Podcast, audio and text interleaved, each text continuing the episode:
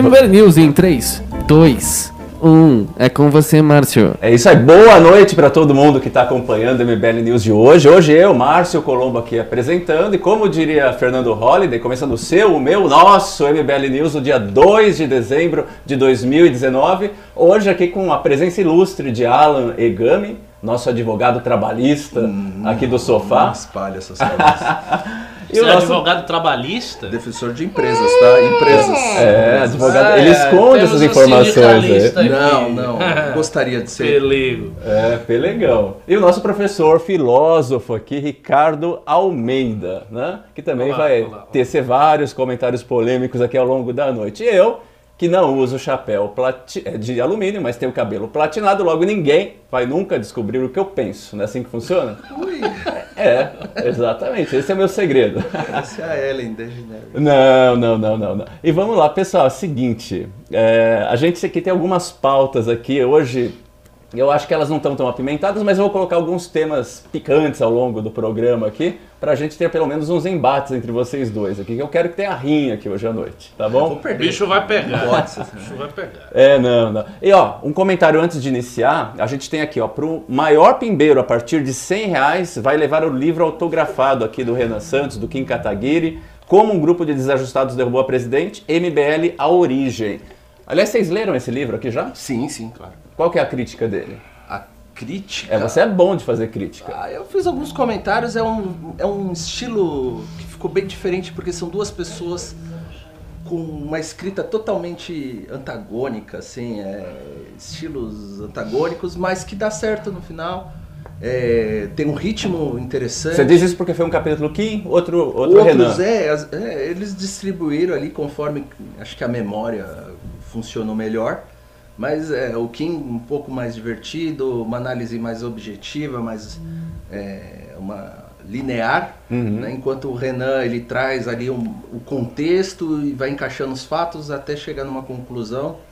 É, é interessantíssimo e para conhecer os métodos ou a falta de método do MBL, para ver como é que é a ação de um movimento, de uma militância de verdade que teve que se virar sem recursos, sem irmãos Koch, sem nada e e conseguiu ter um feito que eu digo tem que ser exaltado, tem que ser sempre lembrado de ter derrubado uma presidente num, de um partido que foi hegemônico, deteve o poder, então é uma coisa fenomenal assim, é, às vezes é tratado com uma certa displicência, vamos dizer assim, ó, desse estilo mesmo, é, molecote do MBL, mas no final é, é assim, é um, uma coisa que daqui uns anos ou décadas a gente vai olhar e vai ver que foi um fato que marcou a história mesmo. Né? Agora, Ricardo, a gente teve o Doc, né? o filme que está no ar uhum. ainda. Quem está no, no, no, Now, enfim, várias plataformas, a pessoa ainda pode assistir se não assistiu ainda. E tem o livro que conta o enredo do impeachment.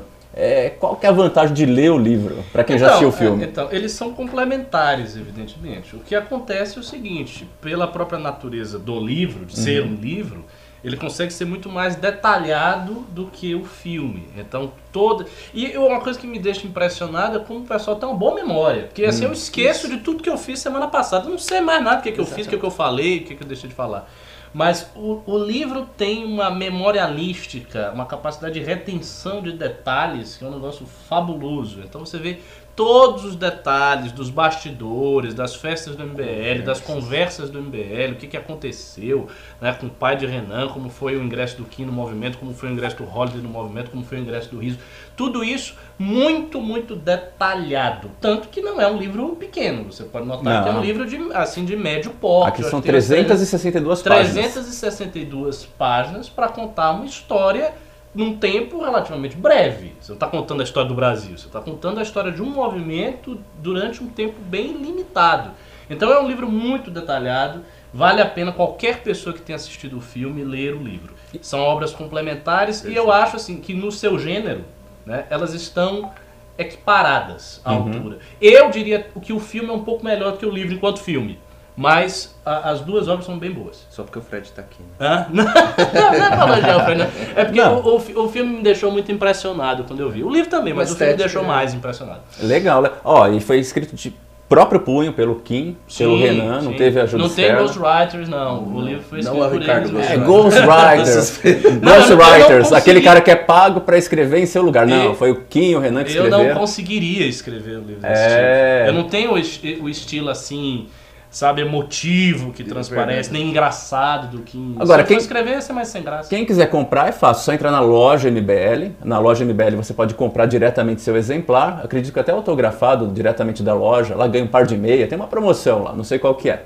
Confira lá. Ou hoje, quem dá o pimba acima de 100 reais, o maior pimbeiro vai levar autografado também. Então vamos forçar nos pimbas. Eu quero ver quem que vai ganhar esse livrão aqui, livraço. E vamos seguir a primeira pauta aqui. Ah, ó, nove pessoas morrem pisoteadas em um tumulto após a ação da Polícia Militar durante baile funk em Paraisópolis, em São Paulo. Paraisópolis, que é a segunda maior favela, ou comunidade aqui da cidade de São Paulo. Tem ó, nove pessoas, sendo uma mulher e oito homens, morreram pisoteadas durante um baile funk na comunidade de Paraisópolis, na zona sul de São Paulo, na madrugada de domingo. Depois de uma perseguição policial seguida de tiros, segundo a Polícia Civil, pelo menos 20 pessoas ficaram feridas e duas foram internadas. Ainda de acordo com a polícia do 16º Batalhão, do- é, realizava uma operação pancadão na comunidade e se- é, que, como eu disse, é a segunda maior favela ou comunidade aqui de São Paulo, com mais de 100 mil habitantes. Imagine, maior que a grande maioria dos municípios brasileiros Sim, sim, né? bem maior. Bem maior. 100 mil habitantes. É, Se fosse a regra lá do Paulo Guedes, essa cidade, que é, que é essa comunidade, não, ela sobreviveria fácil, né? 100 mil habitantes.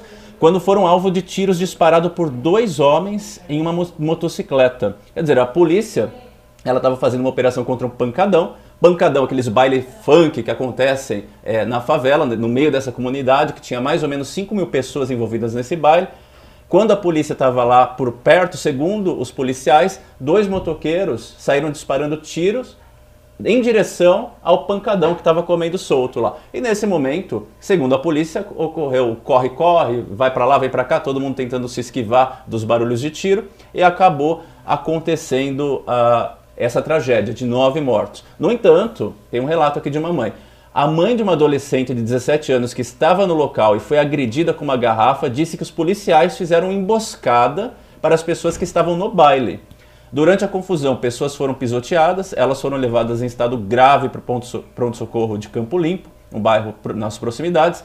É, duas viaturas da PM foram depreda- depredadas e o delegado Emiliano da Silva afirmou que todas as vítimas morreram pisoteadas e que ninguém foi vítima de disparos. Ah, o governador de de São Paulo, João Dória, lamentou as mortes e pediu apuração rigorosa do episódio.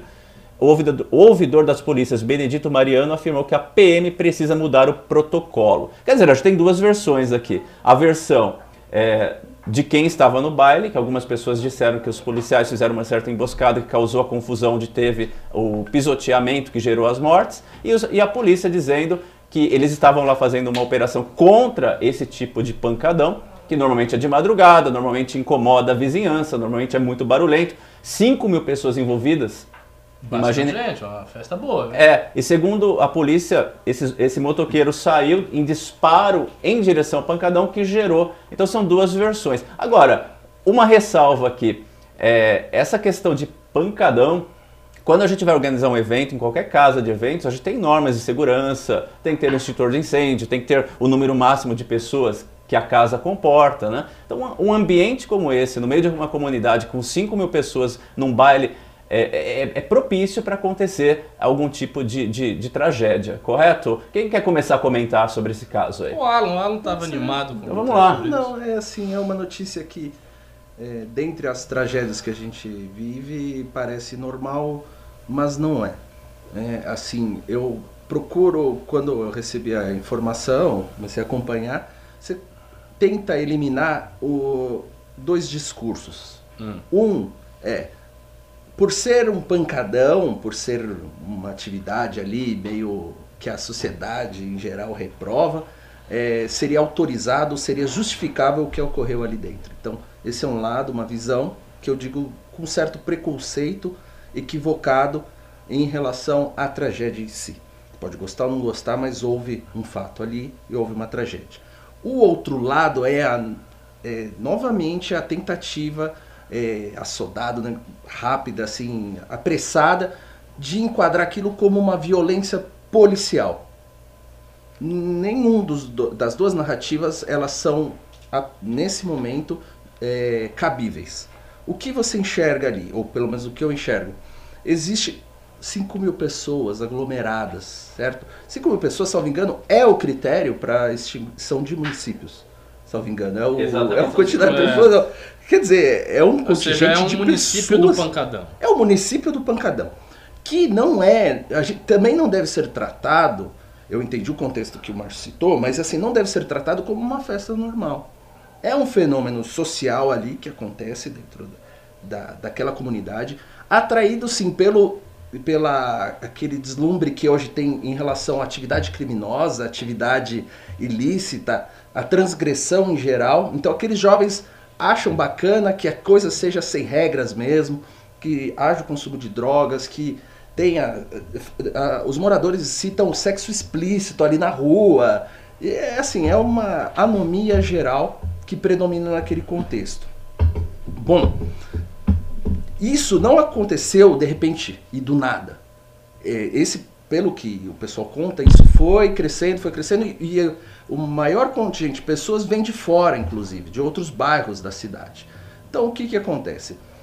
Diante disso, é inexplicável que não tenha nenhuma medida, seja por parte do município, seja por parte do Estado, para você ou é, minimizar, pra, é, ainda que você não consiga conter uma atividade espontânea que, como essa, que falam colocam carros, mas pelo menos para se coloque, existam regras, existam leis. Se não existe isso, existe algum motivo por trás pelo qual os políticos não querem enfrentar essa situação. Uhum. E aí, quando acontece uma tragédia desse tamanho, a primeira suspeita que a gente deve ter é quais são os interesses dos políticos em não enfrentar essa questão é, é uma questão comunitária de obter ali é, uma influência ou ter um prestígio eleitoral ali dentro? Ah, mas tem o controle da polícia. Por que, que a polícia não, não age de uma forma mais rigorosa, assim como exerce algumas atividades? Isso acontece em vários bairros da cidade de São Paulo, ou em várias capitais do Brasil. Por que, que a polícia não entra?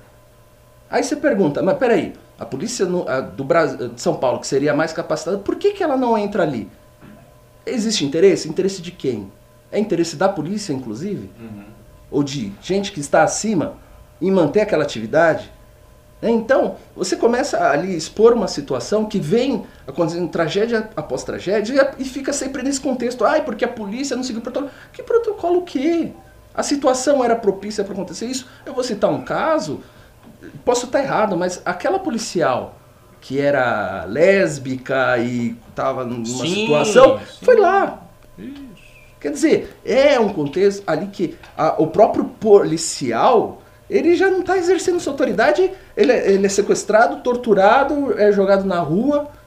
Amigos, assim, não dá para aceitar uma situação dessa e simplesmente tratar como um fato isolado, como foi assim uma tragédia como foi a Botkiss. Ah, teve uma irregularidade ali, morreu umas pessoas. Ah, não tinha saída de escape. Desculpa, ali a, o problema é muito maior.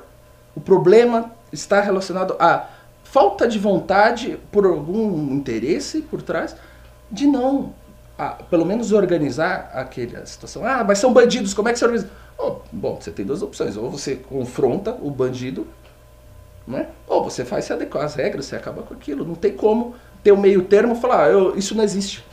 Aquele, aquela ladeira do Paraisópolis está do lado do Palácio dos Bandeirantes, sabe? Está numa região mais nobre de São Paulo e ninguém atua ali. É morte atrás de morte, assalto atrás de assalto, de, sempre dentro dessa ideia de que não existe a presença da segurança pública ali dentro.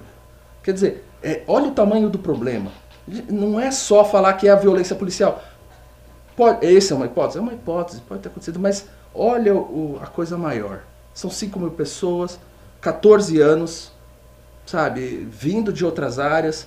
É, é assim, é, é, simplesmente largar o problema, esperar que ocorra uma tragédia dessas proporções. Essa é, é, é a minha crítica maior. É, é, é, tem, tem alguns elementos aí. Primeiro, a, a, própria dificuldade que existe da polícia entrar nesse tipo de lo, local, no que está acontecendo lá. Não, não é tão simples. Eu não sei exatamente como é a geografia aqui de São Paulo, mas pensando na minha cidade, que ela é muito cheia de morros e de subidas e tal, a polícia tem dificuldade de entrar em qualquer favela, sobretudo aquelas que são fortemente guarnecidas pelo crime organizado.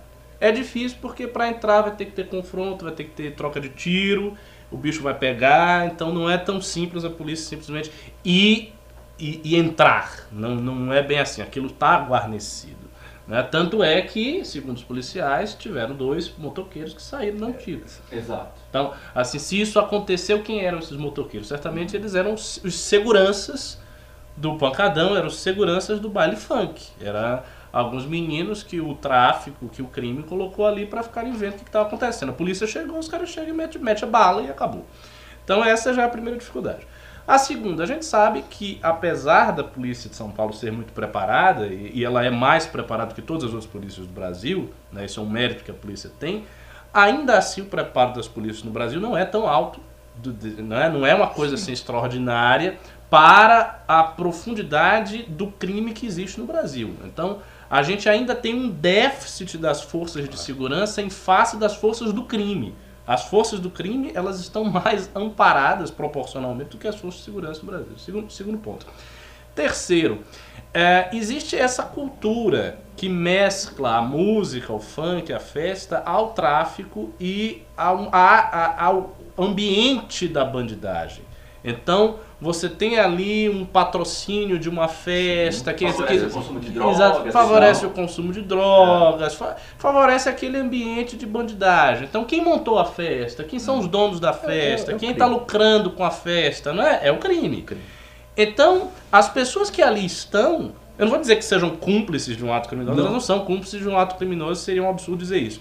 Mas elas estão se colocando numa ambiência De risco. que é arriscada, exatamente, uma ambiência de risco. Quer dizer, você sabe que aquilo ali não é como você, sei lá, você ir para a igreja da favela. Né? O, que, o que, que é mais arriscado? Você ir para o pancadão no baile funk da favela de meia-noite ou você ir para a igreja universal da favela? né? É, obviamente é para ir aquele, aquele local. Então, é, e, e- ainda vem a, a quarta coisa, a aglomeração de pessoas. Em lugar com aglomeração de pessoas, esse tipo de coisa é muito comum. Acontece, por exemplo, no Carnaval de Salvador, que você tem uma aglomeração gigante de milhões de pessoas num espaço muito pequeno. Então, tem gente que cai, muita gente que é assaltado, gente que, que toma tiro. Ac- Acontece de tudo.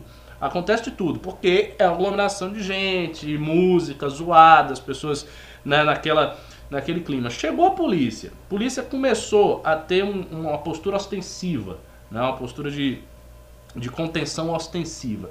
A galera surtou, ficou com medo, se atropelou, se acotovelou e aconteceu. Mas é como você disse, não é uma tragédia isolada. Não é uma coisa assim que foge ao costume. Não, isso é um- são bailes funks que vem acontecendo desde muito tempo e que estão sempre acontecendo por aí e que ninguém resolve. E o que eu acho? Eu acho que ninguém vai resolver.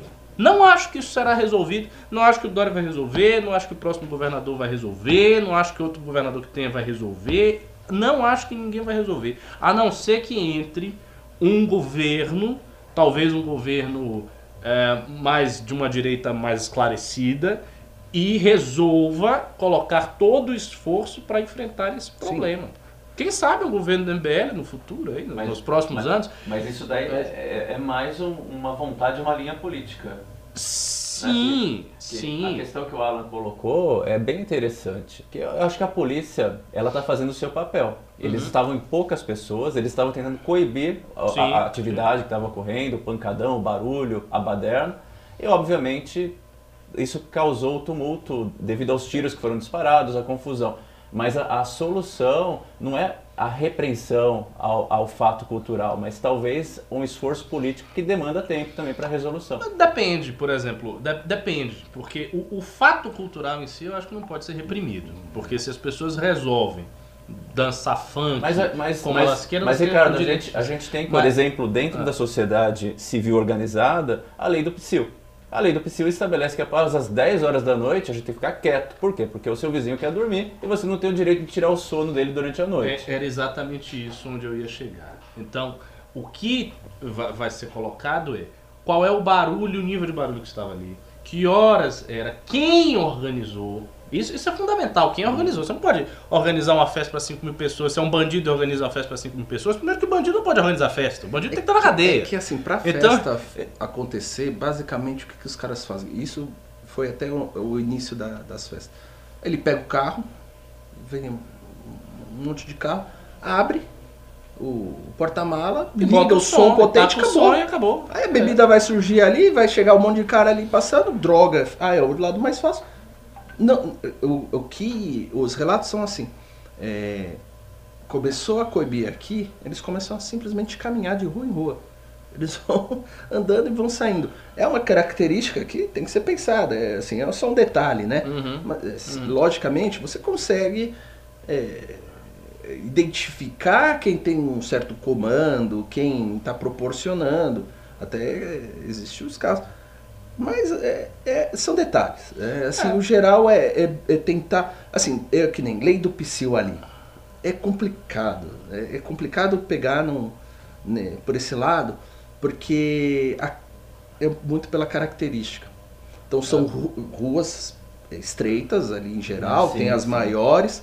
E assim, é, a circulação a- a- é uma densidade grande e assim. O, o cara que tá ali morando, ele não vai ligar pra polícia e falar, olha, aqui, Não, ó, o tá certamente ele 100 não vai fazer dentro de uma favela. Quer dizer, Ele algo não que vai está fora do padrão urbanístico da, É, da já cidade, tá né? todo desmontado, né? É uma coisa que tem que vir com uma ação de um modo diferenciado. Esperar que é, parta uma denúncia, jamais. Não, não vai É, uma repreensão depois que já tem 100 mil, 5 mil pessoas ali, você não consegue mais. É, não né? consegue. Quer dizer, mas você tem como formas de ir isolando e causando aqueles prejuízos para o cara não ter o interesse de fazer aquela festa proporcionando o lucro pro, pro É, traficante. Ó, mas tem um o detalhe é o seguinte, interessante. ah, diga. Não, só um detalhe interessante, que o governador, ele Isso. emitiu uma nota assim, com uma extrema desconfiança. Ele colocou assim, pediu apuração rigorosa É, do episódio. isenta, Quer dizer, né? ele, ele se isenta e fala, olha, é o vamos apurar direitinho aí que pode ter acontecido algum, algum abuso,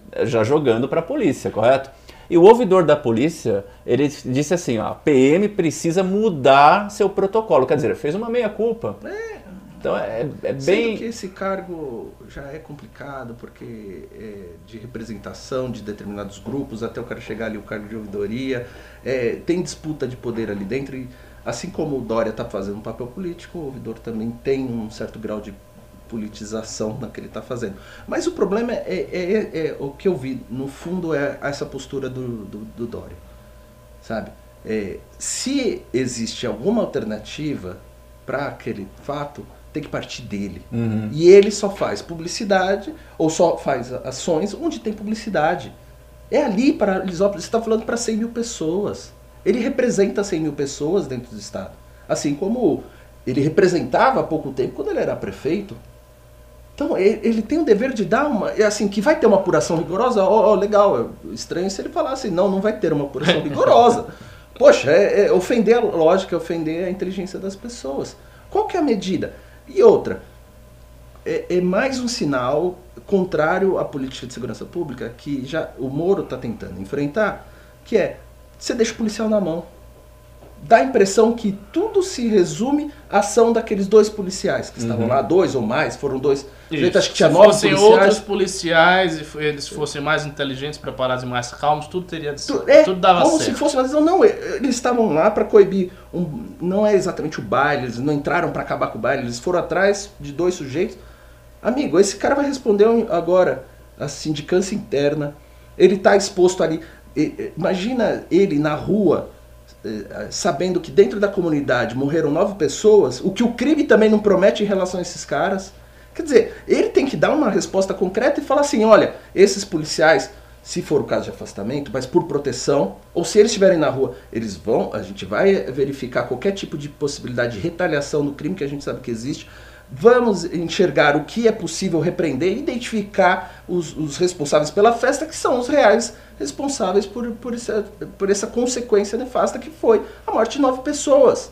Só que ele não quer fazer o papel de governador. Quando o, Rudolf Giuliani, né, que a- implementou uma política dura, é, a resposta que ele tinha que sentar ali todos os dias, na em frente à coletiva era, ó, é- a medida é essa, o combate é esse, é contra essas pessoas. É muito fácil fazer política desse jeito.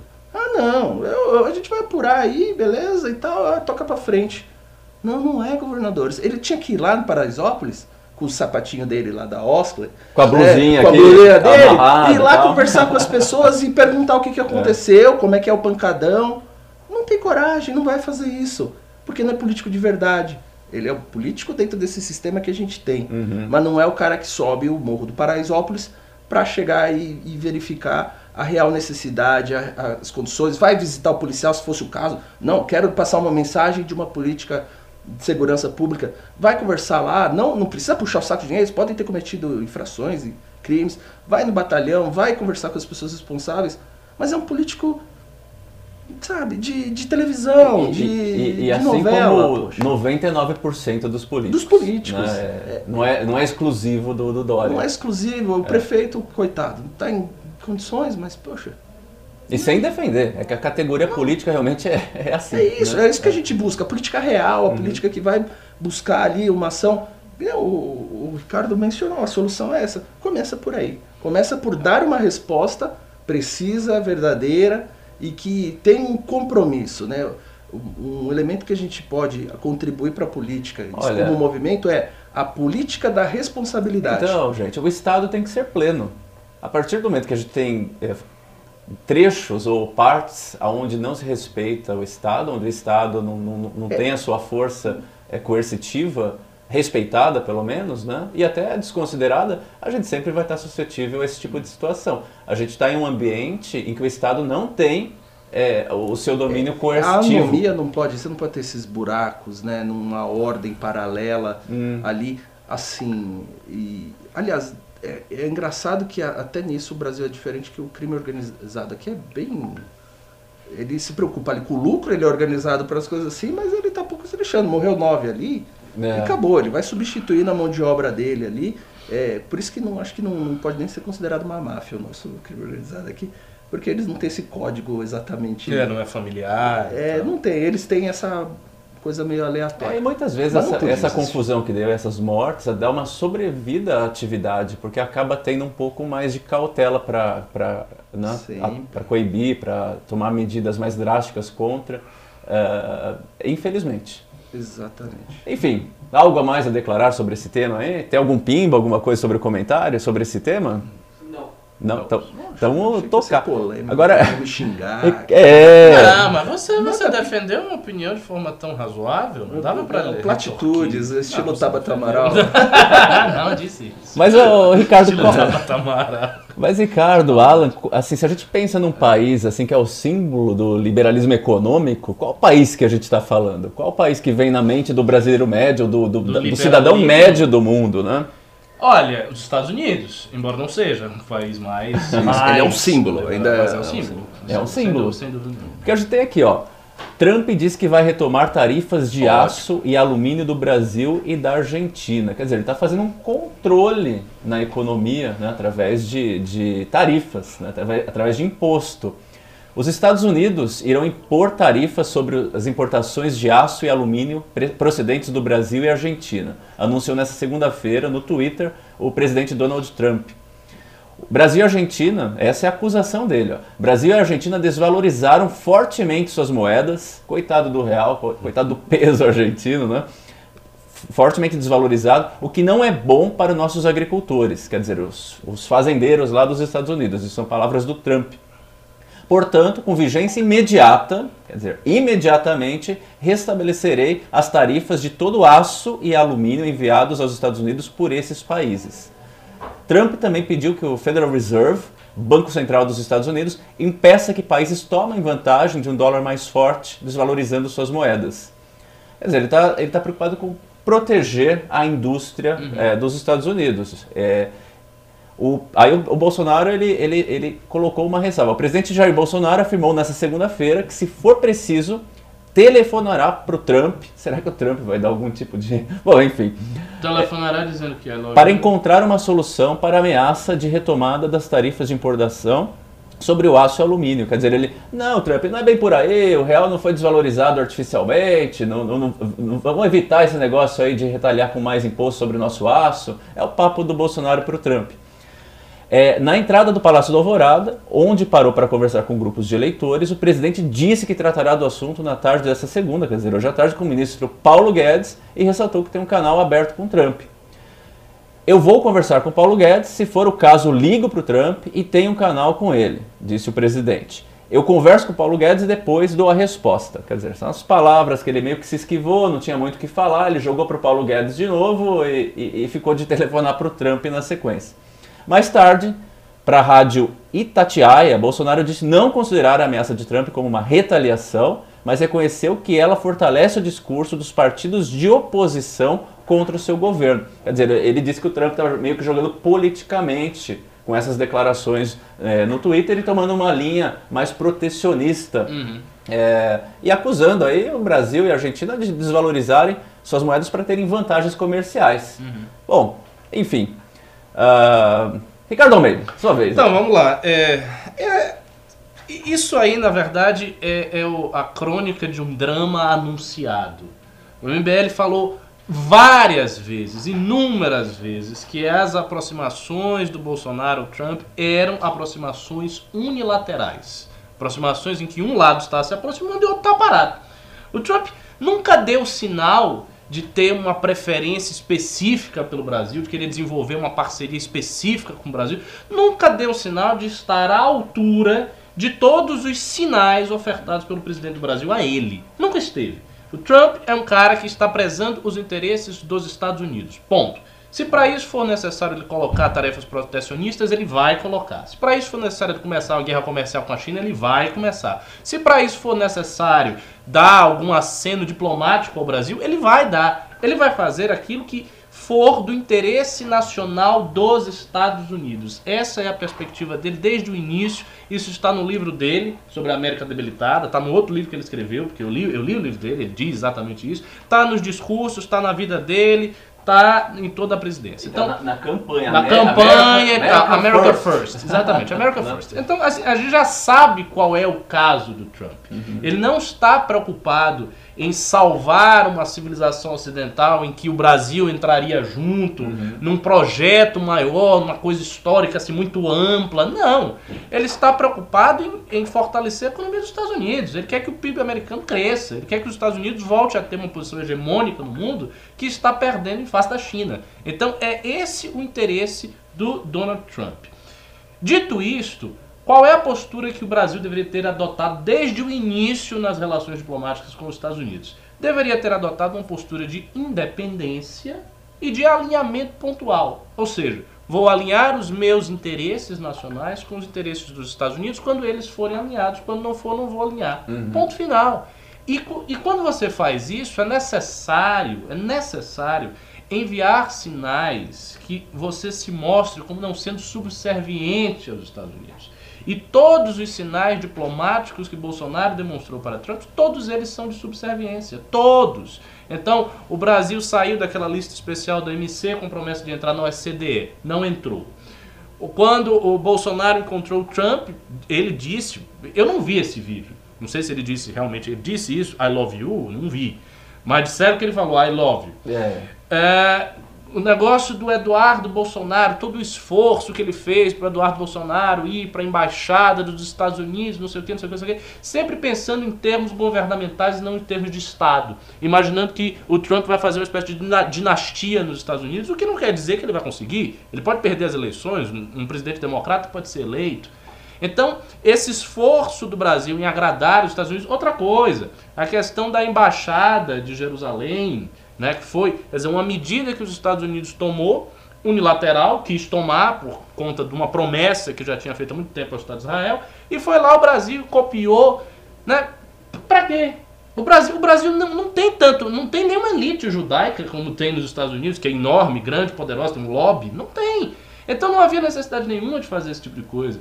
E aí a gente vê paulatinamente esse alinhamento do Brasil e a ausência de uma resposta dos Estados Unidos. E aí você novamente tem o caso. Aí o que o Bolsonaro vai dizer? Ah, é, é ruim, porque ele agir assim contribui para o discurso da oposição. É claro que contribui. Porque o que a oposição está dizendo é o seguinte: você é um capacho dos Estados Unidos. E nós do MBL, que não somos de esquerda, portanto não somos anti-americanos, não temos essa sanha contra os Estados Unidos, ao contrário, eu tenho pessoalmente uma grande admiração pelo, pelo, pelo país, uhum. é, a gente também analisa desse, desse prisma, desde essa perspectiva, porque nós vemos essa subserviência que o Bolsonaro tem em relação aos Estados Unidos e que não está sendo Uh, e que não está trazendo nada para o Brasil. Não está funcionando essa relação. Então ele tem que quebrar essa relação. Ele tem que passar a ser um presidente menos subserviente, um presidente que olhe os interesses nacionais. Pelo menos em relação à China, ele recuou. Então ele não embarcou também num sentimento anti-chinês que só iria destruir a balança comercial do Brasil. Ele teve pelo menos a inteligência de fazer isso. Não sei se pressionado pelo Paulo Guedes, pressionado pela pelo, pela bancada do agro, né, no parlamento e tal, mas o fato é que ele fez. E com os Estados Unidos, ele ainda tem essa postura subserviente e vamos ver até onde vai ficar isso aí. E, esse é o primeiro. Segundo, esse negócio do Trump dizer que ah, as moedas estão sendo desvalorizadas artificialmente para buscarem vantagens, isso é muito discurso. A, a realidade é o seguinte: ele não está efetivamente preocupado em sondar as intenções deste ou daquele país, em saber qual é a causa. Ele está olhando uma realidade fria, numérica na frente dele. Se ele está vendo que tem uma desvalorização da moeda na Argentina e no Brasil, e isso vai trazer algum tipo de vantagem competitiva vis-à-vis a produção dos Estados Unidos, ele vai defender a produção dos Estados Unidos. E essa postura do Trump não é uma postura tão é, antitradicional na política americana. Porque você começou a, a, a, sua fala dizendo qual é o grande símbolo do liberalismo econômico. Eu citei ah, os Estados Unidos. Mas é mais ou menos, porque a, a postura dos Estados Unidos em, em, em, política econômica externa é uma postura que já passou por várias é, mudanças e que durante muito tempo foi protecionista. Doutrina de Hamilton, no século XIX, entrando no século XX, protecionista. Né? Boa parte dos presidentes lá da, da, da, década de 30, década de 20, protecionistas. Então, os Estados Unidos têm uma longa e sólida tradição protecionista também em economia. Eu creio até que a, a, o, o que os Estados Unidos traz de mais liberal não é a sua estrutura econômica, não é a política econômica americana, é a política em uhum. si. Porque aí sim você tem um país muito liberal, porque você tem uma república lá desde o século XVIII, com uma Constituição 1776 até hoje, que nunca teve um golpe de Estado, que sempre foi presidencialista, que sempre foi republicana. Então você tem estruturas políticas liberais muito sólidas nos Sim. Estados Unidos e que garantem a hegemonia dessa ordem social liberal no mundo depois do pós-guerra, quando os Estados Unidos se tornou a grande potência. Uhum. Né? Mas economicamente, não tanto. Há muitos outros países que são mais liberais do que os Estados Unidos em matéria de economia. Você vai lá para o Sudeste Asiático, a, a Hong Kong, Macau, esses países são muito mais liberais, até porque é muito mais interessante para esses países ser assim. Então, essa situação dos Estados Unidos, eu acho que ela vai perseverar até onde o presidente Bolsonaro se mantiver como está sendo uma pessoa subserviente aos interesses nacionais dos Estados Unidos. Quer dizer, o Brasil poderia ter um pouco mais de diplomacia e garantir mais a sua soberania. Né? Isso, é. tem, que ter uma, tem que ter uma diplomacia soberana. Quando você sente, se você vai sentar para discutir com alguém que é mais poderoso do que você, pelo menos postura você tem que ter né? Você vai discutir com um cara que é grande, um cara que Ou é então falando, ah, I love you, autógrafo. Você né? tem que ter uma postura assim, assim, de firmeza. Não precisa ser uma postura hostil, mas uhum. tem que uhum. ser uma postura de firmeza. Então ele está dizendo, ah, ele vai dar uma ligação pro Trump. Como é que vai ser essa ligação? Ele vai falar o quê? Isso é que a gente tem que saber. O que, que ele vai falar? Ele vai pedir pro Trump, oh, por favor, diminua aqui, que o negócio tá difícil.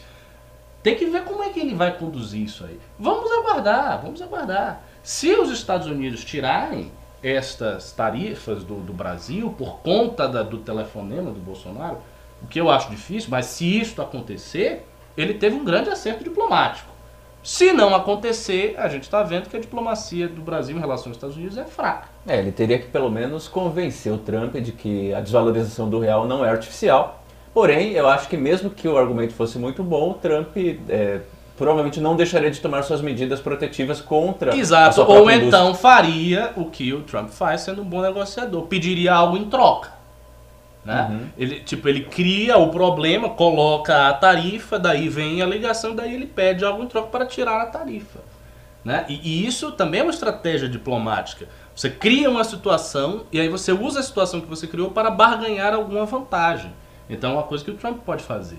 Enfim, a gente não vai saber disso agora. A gente vai ter que aguardar alguns dias. A notícia vai chegar, se ele vai manter ou se não vai manter. E daí a gente vai poder avaliar melhor qual foi a postura tomada pelo governo. É, é engraçado, assim, é, você explanou bem, bem detalhadamente como é que é esse processo. Mas o- como a gente consegue identificar nesse momento que é essa política externa da galhofa? né? O que foi até agora, o que se imaginava lá no começo é que de fato hav- haveria um alinhamento conservador entre as nações, essa onda de direita em ascendência no mundo. E o Bolsonaro patou no peito e falou: não, eu represento isso aqui na América Latina, né, no Brasil, vou levar à frente, e por isso estou declarando total alinhamento ao governo dos Estados Unidos. É, se imaginava que, de certa forma, houvesse algum tipo de ligação. E pouco a pouco, é, embora o esforço fosse extremo de levantar esse simbolismo todo, de que existe né, de fato a ascendência do governo de direita e tal, era só esse simbolismo está caindo por terra porque é, são derrotas sucessivas que vêm minando a verdadeira imagem do governo em relação a essa política externa. Porque não houve em nenhum momento uma contrapartida dos Estados Unidos, não necessariamente contrapartida, mas nenhum sinal, você disse, que houvesse respaldo realmente do, do- dos Estados Unidos em apoio, que sustentasse o governo dele. É, assim, é, dia após dia, a, a derrota do Eduardo foi simbólica, menor. Mas do CDE foi triste, foi trágico. Assim, ali colocou que assim, não, não, tem nada.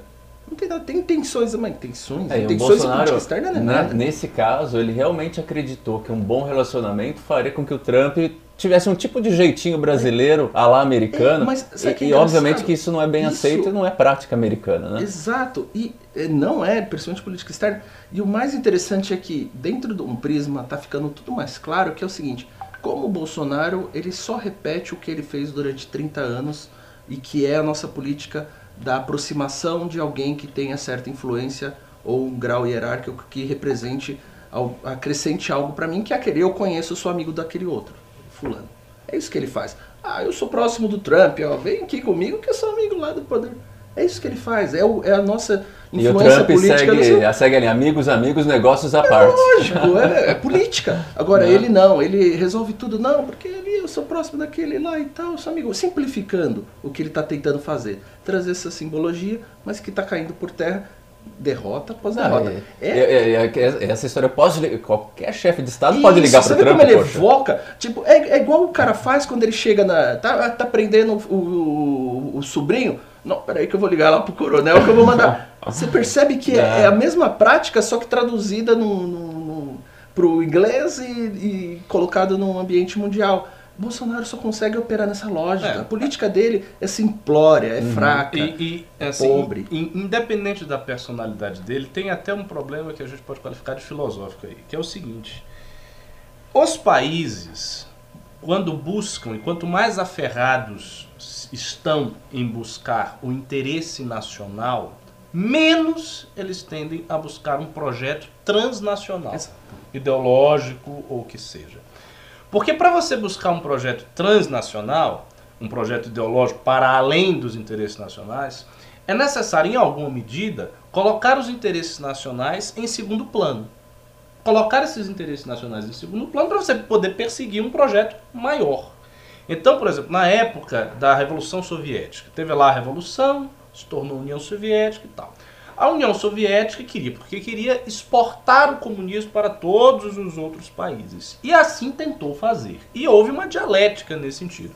Ora, a União Soviética se voltava mais para as questões internas, com o socialismo em um só país, a doutrina de Stalin. Ora, se voltava para as questões externas, mas sempre mantinha a ideia de ajudar o movimento socialista internacional. Então chegava lá e financiava um determinado líder no outro país, botar dinheiro na mão de um partido comunista em tal lugar, financiava o cara da Yugoslávia, financiava o cara da Hungria, né, botava os seus aparatiques no, no Partido Comunista dos Estados Unidos, da Inglaterra. Então havia esse esforço de transcender o interesse nacional imediato. Não existe um, fenômeno análogo judaico-cristão ocidental. Esse é o ponto. Não tem uma internacional judaico-cristã ocidental. Do, do, do, judaísmo. Isso, é, exato. Isso é uma coisa que está na fantasia, porque isso não existe. Na prática, isso não existe. O que existe é o seguinte: os, os países têm os seus interesses nacionais, investem o dinheiro que eles têm dentro ou fora buscando interesses nacionais. É assim com os Estados Unidos. É assim com a Hungria de Orbán, é assim com a Polônia. Isso. Existe assim, existe um, um, algo incipiente, que assim são ensaios de aproximação, são ensaios que ainda estão muito no plano da, do discurso, da teoria. Então você tem um cara como Steve Bannon, que tá para lá e para cá, circulando por esses países todos, se esforçando para criar esta unidade neopopulista de direita com esse país, mas é uma coisa que está muito no plano do discurso, no plano da teoria. Quando a gente vai para o plano da prática, quando envolve dinheiro, e dinheiro grande, de transação comercial, de exportação e importação, é a coisa muda. Né?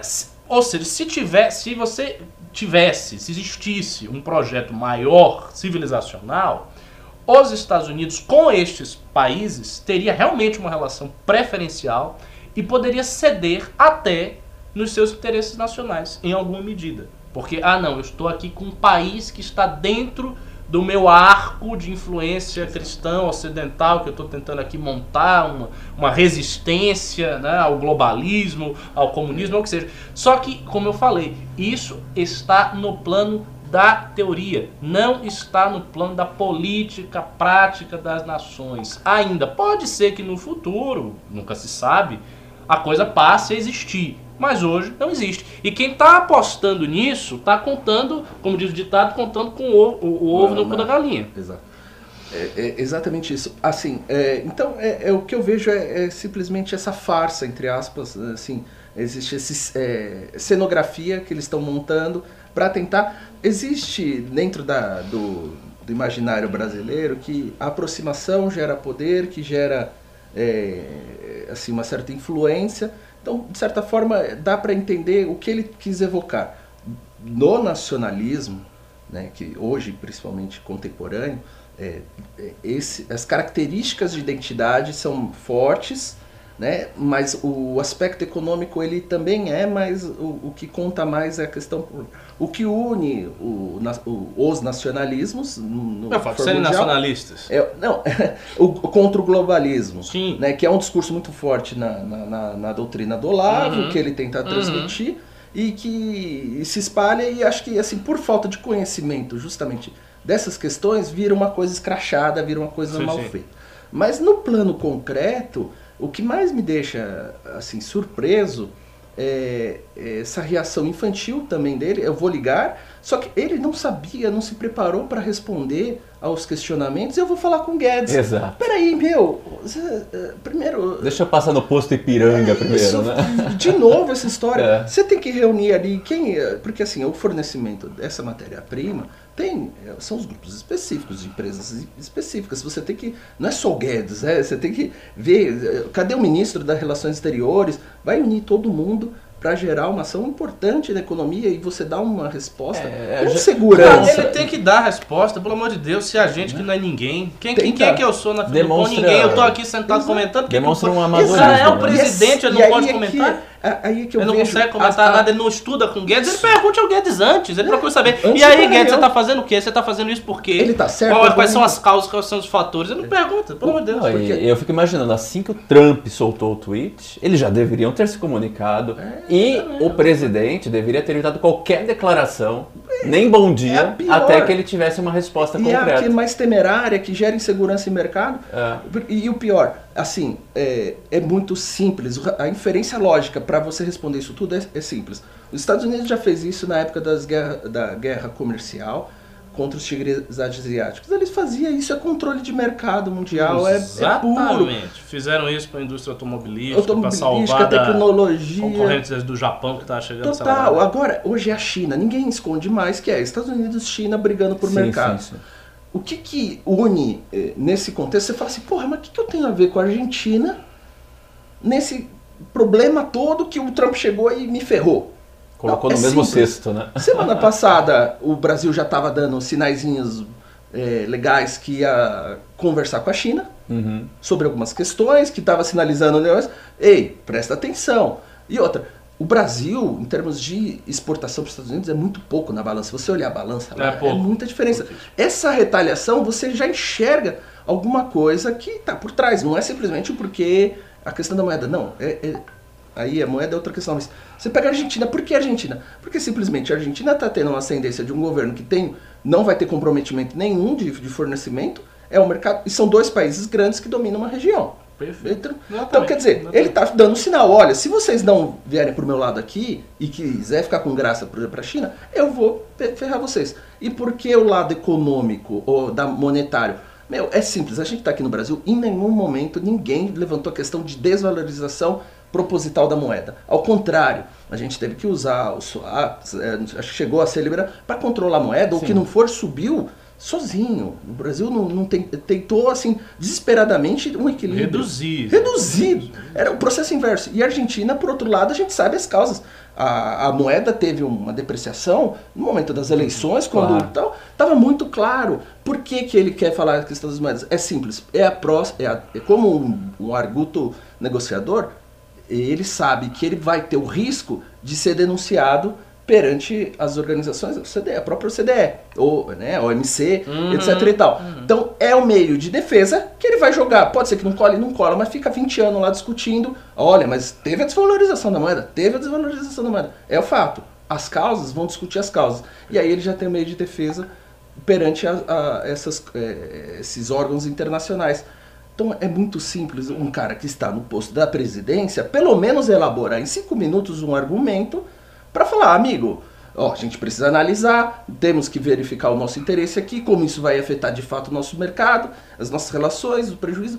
E, uma coisa que, isso já fechando o raciocínio, eu não entendi a relação da, da agricultura com o minério. Na- pelo menos estava isso na redação, que Sim, sim. tinha que proteger nossos agricultores. Os agricultores. Ver o ferro com a agricultura? Isso eu não entendi. Isso de fato eu não consigo explicar.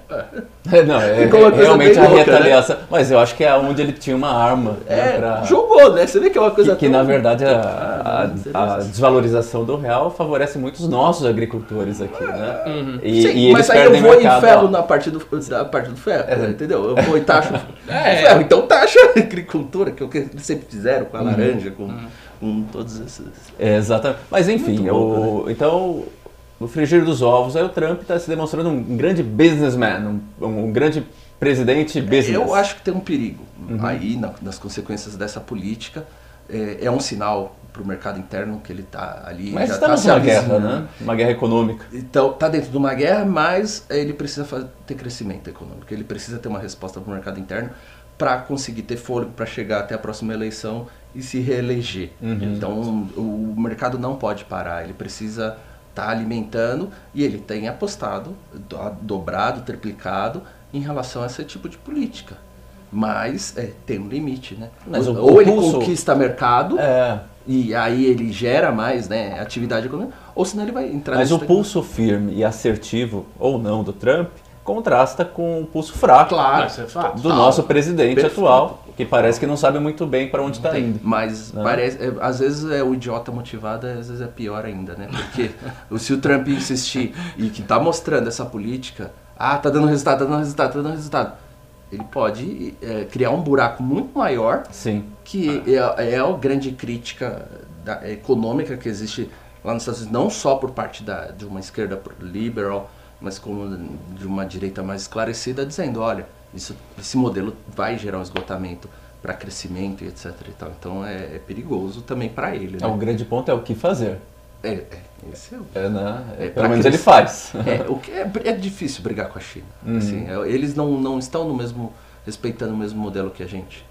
Eles não estão jogando a É. mesma regra que a gente. Não tem eleição. Não tem eleição. Isso é uma coisa fantástica. A- o déficit eleição. público eles podem manipular, a captação de recursos, Tudo, quebrar o banco. Descompromisso. Mas assim, Descompromisso. Descompromissos a União Soviética também, a União. Soviética também era assim, caiu. Sim. É, mas os negócios internacionais, a China ainda adota um modelo diferente, né?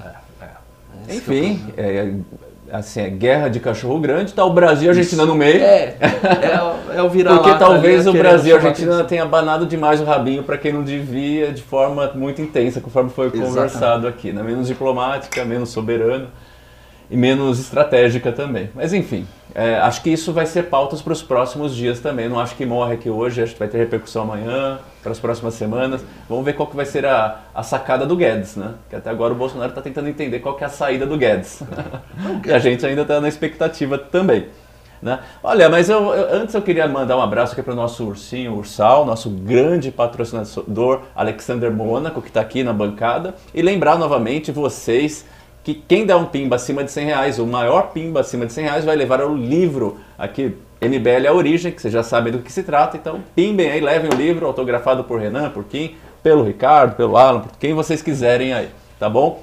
Eu queria colocar uma pimentinha aqui antes de ir para a próxima pauta, né? Durante o final de semana, a gente tem um grupo de WhatsApp aqui no MBL que chama Grupo de Líderes. A gente tem líderes do Brasil todo que ficam lá falando, discutindo, para onde que a gente vai, que, que ação que a gente toma.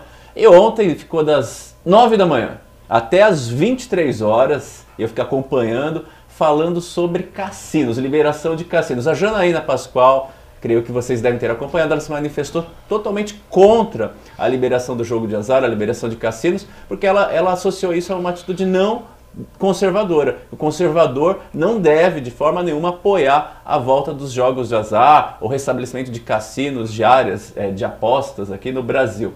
E parte do MBL, acho que a grande maioria do MBL se posicionou favoravelmente à, à pauta dos cassinos, pelo menos ser discutidas para poder um dia retornar ah, aos jogos de azar no Brasil. Mas uma parte mais isolada que foi capitaneada, liderada, muito bem conduzida, embora não convincente. Não, convincente o quê? Eu fui extremamente convincente. E Não, é- serei. Ele usou o peso da autoridade da palavra dele.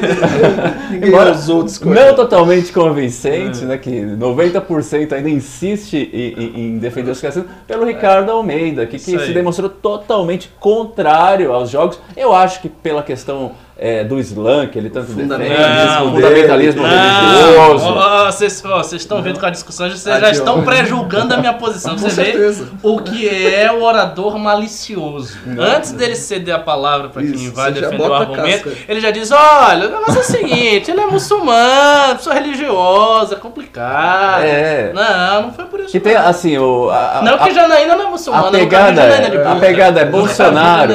Bolsonaro, quando bateu a sua porta, essa pauta dos cassinos, falou: ah, deixa eu consultar a bancada evangélica aqui para ver o que, eles acham. Né? Aí vem essa bancada religiosa, né? não falando do Islã, mas a bancada religiosa, totalmente contra, totalmente radicalmente contra, misturando conservadorismo, que é o caso da Janaína Pascal. É, a- o- os Estados Unidos, por exemplo, é um país conservador. Pode dizer que não seja um país. Nenhum não é um pai- país, não é um país país é revolucionário, né? conservador. Não é um país revolucionário. País é É um país que respeita suas instituições, tem histórico né, de décadas aí preservando a, a, sua, o seu, a sua evolução, o seu progresso, porém com bases sólidas. Né? Lá a gente tem cassinos, Las Vegas, na- nas cidades grandes tem seu, seu cassininho, seus caça-níqueis, né? então não tem nada a ver com conservadorismo. Mas assim, eu não vou colocar minha opinião de cara aqui, mas eu gostaria que o Alan Egami começasse defendendo a pauta aí Eu dos acho que, cassinos. começando pelo Ricardo. Aqui é contrapor. Ele tem um, um raciocínio já elaborado. Mas, ah, eu não fácil. queria começar. Eu escutei o domingo inteiro ele falando contra os cassinos. Não. Agora eu vou ter que escutar mais duas Isso. horas e meia aqui. Pregação, vamos. Tá bom, vamos. Tanto faz. Ó, tanto olha, faz. olha, Alan, você. Vamos- Vamos lá, vamos. Alan, vamos, mais vamos começar. deste momento. Vamos começar pelo. Ricardo aqui falando dos cassinos. Tudo bem. Ricardo Almeida, qual que é a sua opinião sobre Vamos a lá. liberação dos jogos de azar no Brasil? Tem tempo, eu posso falar à vontade. Essa é uma pauta extra, Eu viu, posso pessoal? Mandem vontade, pimba, né? mostrem, mostrem a sua É. opinião também. Pimba ou não pimba, eu vou falar. se, se porque- pimbar 200 reais, ele para de falar. né? Ah. Isso. É, pois é, essa, essa pauta suscitou um debate grande lá no grupo de líderes e eu defendi a posição da Janaína. Eu achei que não tinha nada demais na declaração dela. Eu vi que ela foi muito atacada por conta dessa declaração. E foi até atacada por uma youtuber bolsonarista, professora Marisa. Paula Marisa, né? Que a professora Paula Marisa resolveu dar uma lacrada em cima da Janaína, dizendo que não tinha nada a ver com conservadorismo, porque o conservadorismo defendia o Estado mínimo e as liberdades individuais. Primeiro que não é, já errou, porque não é, isso não é a essência do conservadorismo. Isso é a essência de um programa liberal clássico minimalista. O conservadorismo não é isto, não é isto. Embora exista o conservador liberal ou o liberalismo conservador, o aspecto conservador do binômio é o aspecto da defesa da prudência e da ordem social. Ou seja, mudanças cautelosas e defesa da ordem social, da ordem social constitucionária, de costumes, etc, etc, etc. Que aí eu não vou entrar na teoria. Mas por que, que eu sou contra? Por várias razões. Primeiro, é, se fala que os cassinos seriam importantes por conta do turismo, né, do setor de serviço, porque aí você teria mais serviços, mais turismo. Meu primeiro argumento é dizer o seguinte: o Brasil é um país que já tem um potencial turístico imenso, que não é explorado. O Brasil tem um setor de serviços considerável, com vários outros serviços que não incluem cassino nem jogo, e que não é explorado. Então, falta política para esse setor de serviço e eu não acho que essa política é liberar a construção de cassinos. Então, primeira coisa. O potencial turístico do Brasil existe independentemente de ter cassino. O Brasil é um lugar que tem praias belíssimas, ambientes belíssimos, monumentos históricos, tem tudo isso. Se o potencial turístico do Brasil não está sendo devidamente explorado, não é pela falta dos cassinos. Esse é o primeiro ponto. Segundo, Cassino, ao contrário de uma indústria de parafuso, de uma padaria, de uma indústria siderúrgica, não é simplesmente um, empreende, um empreendimento neutro, como outro qualquer. É um empreendimento que, pela cultura da coisa, é propício, sim, a florescer máfia, bandidagem, né, lavagem de dinheiro, toda sorte de crimes associadas à prática do cassino. É assim em diversos lugares do mundo e é assim pela natureza do cassino. Um lugar que você vai para jogar, para é, é, para ter aquele tipo de ambiente, é uma coisa que floresce esse tipo de coisa. Isso, isso é óbvio. Então, algumas pessoas no grupo de líderes fa- faziam comparações totalmente esdrúxulas. Não, mas veja, eu, po- eu posso criar um restaurante e ser lavagem de dinheiro? Claro que pode. Você pode criar uma igreja e ser lavagem de dinheiro. Você pode ter uma padaria e ser lavagem de dinheiro. Na padaria que Capitu pode ser lavagem de dinheiro, quem é que vai saber? Mas você não, não vai me dizer que é a mesma coisa que você ter um cassino ou que você ter uma, uma boate de, de jogo e prostituição. Não é. É diferente. Essa é a segunda coisa. Terceira, assim, existe já há muito tempo né, esta conversa de liberar o jogo de azar no Brasil. Isso não é uma pauta que veio agora. Isso é uma pauta já antiga, já foi defendida por alguns deputados, até do PT e tal. Eu acho um grande risco para a direita subscrever essa pauta e fazer com que ela passe no governo Bolsonaro, no governo de direita. Por quê? Porque esse é um governo que já tem vários problemas, que já é muito atacado pela mídia, que já é muito atacado por todos os lados, e é muito fácil produzir notícia contra este governo que aí está. Então é muito fácil que, uma vez que se liberem os cassinos, comecem a, comecem a aparecer cassinos controlados por organizações criminosas e as notícias comecem a aparecer, a pipocar, e tudo isso vai ser colocado na conta da direita, vai cair no colo da direita, que vai dizer, ó, ó o que, que a direita quer pro Brasil. A direita quer cassino, prostituição, jogo, tráfico e crime. É isso. Quarto ponto, a gente sabe que o Brasil tem organizações criminosas consolidadas. Então a gente tem o PCC, uma das maiores organizações criminosas da América Latina. Nós temos lá os milicianos do Rio de Janeiro.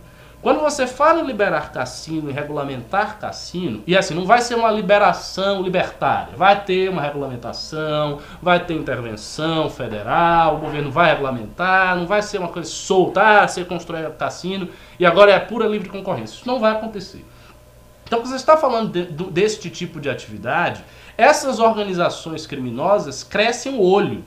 Naturalmente, elas ficam interessadas em entrar nesse ramo. Porque é um ramo muito lucrativo. O jogo de azar, de azar é um ramo ultra lucrativo.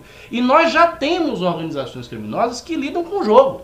O jogo do bicho é todo controlado por várias organizações criminosas. Era mais forte na década de 80, na década de 90, hoje está um pouco mais fraco, mas é uma área de jogo que é controlado por organizações criminosas. Então haverá uma convergência natural entre essas organizações criminosas que já existem, que estão bem aparatadas, que são fortes e organizadas, em entrarem nesse ramo. Sobretudo os milicianos, em que ainda pesam as suspeitas de que a família Bolsonaro teria algum tipo de vínculo escuso e tal. Então, a, a, a ideia de, de liberar o fascismo me parece uma ideia muito arriscada, muito perigosa. Eu acho para usar um termo conservador, acho imprudente fazer isso, não vejo necessidade. Aí as pessoas podem alegar, ah, mas tem a questão da arrecadação. Claro que tem arrecadação. Qualquer coisa que você faça, que seja uma atividade econômica, gera arrecadação, isso é fato. Mas será que é necessário ir pelo lado do cassino? Não tem outra atividade econômica que você possa fomentar? Tem mil outras atividades, você tem que fomentar justamente uma que propicia tantas coisas ruins, tantas coisas perigosas. Outro argumento que as pessoas levantam: ah, mas o jogo já existe, né? você já tem o jogo aí. É claro, qualquer, qualquer conduta ilícita já existe por definição. Nenhuma proibição legal é proibição do que não existe. Toda proibição é proibição do que existe. Então esse argumento ele não tem, ele carece de qualquer lógica, é um argumento ilógico. Você diz, ah, mas já existe, é claro que existe. O fato de se proibir não quer dizer que não exista. Só se proíbe o homicídio porque o homicídio acontece. Só se proíbe o roubo porque o roubo acontece. Só se proíbe o tráfico porque o tráfico acontece. Se não acontecesse, não tinha proibição. Então são argumentos também vazios que se levantam em relação a essa questão. Então essa é a minha posição. É. Bom, é... tendo uma visão um pouco diferente, eu parto de um pressuposto uh, que o Ricardo está acostumado e que acho que a gente deve começar a exercitar no Brasil. Que é o seguinte, a gente começa a discussão por onde? Por um tweet da Janaína Pascoal. É verdade. Eu acho que esse é o pior pressuposto de um debate e uma discussão para você chegar a uma conclusão importante e definitiva. Uhum. Né? Então, a gente já, a partir do que se delineou, pelo que a Janaína falou, a gente já tem uma distorção. Né? Primeiro que é mais ou menos o que o Ricardo disse com relação à questão da orientação religiosa dele. Né? É, é, eu não falei nada da minha não, orientação. Não, não, não, não. Falaram de você. Ah, sim. Falaram sobre você. Então, logo, toda opinião está relacionada a isso. Assim, quando a Janaína leva para um campo moral. Sim. É importante? É importante. Sim. Mas menor. Dentro do que a gente deve vislumbrar do que é a liberação do jogo, ou especificamente do cassino, no Brasil é, é acho que tem que colocar primeiro qual que é o modelo em debate, qual que é o modelo que a gente vai é, partir para dizer se é possível ou não é possível, aliás, até para dizer se é arriscado ou não é arriscado. Um argumento absurdo assim, né, é, seria uh, a indústria, a, a manipulação nuclear, a, a usina nuclear, a geração de energia. Pô, extremamente perigoso e arriscado não é a partir do diminui, ou pelo menos quando se tem o domínio e dentro daquilo que se parte de pressuposto do que vai ser aquela atividade. É, sabe, é absurdo, é absurdo, mas, poxa, do que, que eu estou discutindo? Que monstro é esse que é o jogo de azar? Né? Então, é, eu acho difícil se colocar dessa forma, sendo a favor ou contra em determinado ponto quanto ao jogo de, assim, é, uma coisa banalizada, você falou, não vai ser, vai ter regramento. Vai, Logicamente, eu sou vai. contra se for de qualquer jeito.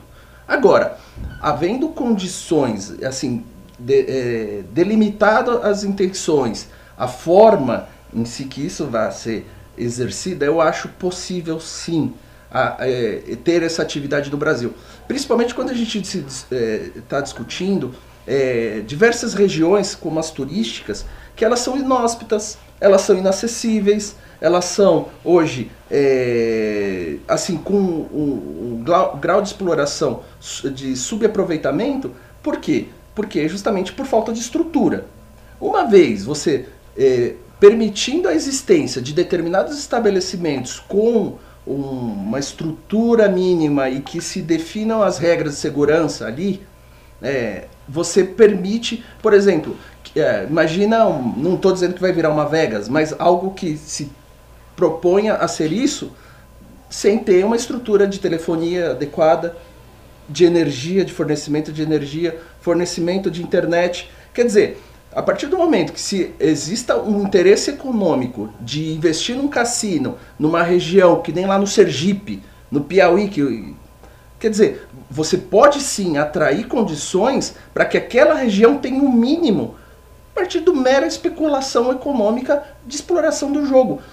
Aí você fala, aí a gente vai para aquele argumento, mas o que, que eu vou atrair junto com isso? Primeiro, você vai atrair energia, é, fornecimento, estrutura de logística, internet, esgoto, porque não vai ter que ser a céu aberto, quer dizer, uma estrutura de atendimento é, hospitalar, você já, é, por si só, Todo oferece um aquele. ciclo virtuoso de desenvolvimento econômico Isso local. Que hoje não existe É. na maioria das regiões do Brasil. Uhum. Né? E outra, ah, mas o público que vai para esse local. Eu, assim, eu suspeito que a grande parte desse público que vai, pelo menos o cassino, o modelo de cassino, não estou falando do, do jogo em geral no Brasil, como é o Brasil. São pessoas interessadas, por exemplo, no turismo. É o cara que vai lá, ele não vai ficar dentro do cassino porque ele tem emprego aqui para voltar aqui no, em São Paulo. Claro. Ele, ele- no Rio de Janeiro, no, no Amazonas. Então ele vai para aquela região, deixa o dinheiro lá para jogar um pouco e depois volta. Ele não vai pegar, porque ele ficou cinco dias lá, ele vai voltar um viciado e vai sair jogando dentro da, da, da, da, da, da- da um padaria lazer, ali. um lazer, um- Sim, é um É. argumento assim meio jogado, mas é, é assim. É, você vai atrair esse público turístico e que um contingente específico vai ser de pessoas que praticam vício e que vai trazer outros problemas. Né? Agora, os outros problemas já existem nessas regiões. Quer dizer, então essa prudência, às vezes, ela gera ah, um medo e ignora a realidade atual. Quer dizer, você tem regiões ali que tem problemas muito mais graves de subdesenvolvimento que por que não? É, Por que não é, o, o- esse, é, essa externalidade negativa é, ponderada com um problema que já existe ali naquela região vai ser muito menor do que relegar aos, à miséria, à condição que aquele lugar pode ter de potencial exploratório econômico. Aí você fala, "É, mas em relação ao crime? Poxa, a questão é a seguinte, o crime também trabalha principalmente com o conceito de custo, de, de facilidade para movimentação. A questão financeira, eles são empresários do crime. Então, a partir do momento que você cria um modelo de cassino, que seja, ou de jogos ali concentrados, mas que haja um custo elevado para aquela transação de lavagem de dinheiro, de, de, de estabelecer aquilo como um estabelecimento é, para fins criminosos, você afasta. Se fi- tiver um custo alto, porque hoje é mais fácil ele lavar dinheiro ali na boca, lavar ah, na boca não, perdão, em estabelecimentos menores com maquininhas em geral espalhadas por, por aí, do que eu concentrar numa atividade que pode ter uma- um alto grau de fiscalização. E outra, você pode trazer regras de punição, de segurança, é, ali, de- aliás, de criminais, normas que se houver associação para esse fim, você vai gerar o comprometimento patrimonial de todo estabelecimento, por exemplo. Você pode, que o cara não vai querer arriscar tudo o negócio dele em detrimento do- da lavagem de dinheiro que, sendo o jogo altamente lucrativo, não vai ser to- o total do, do lucro dele.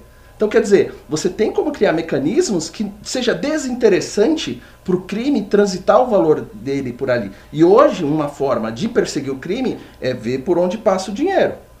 Então, por exemplo, o tráfico vai lá e vai, começa a despejar o dinheiro ali, você já está identificando um, um canal ali que pode servir o faturamento, o lucro, como isso existe no modelo americano, como uma forma de monitoramento da, da atividade legal.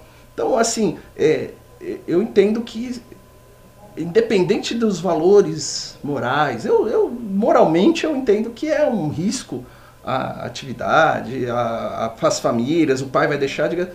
Eu entendo, mas assim, hoje o cara que já compromete o orçamento familiar com o jogo, ele já faz isso em outras situações.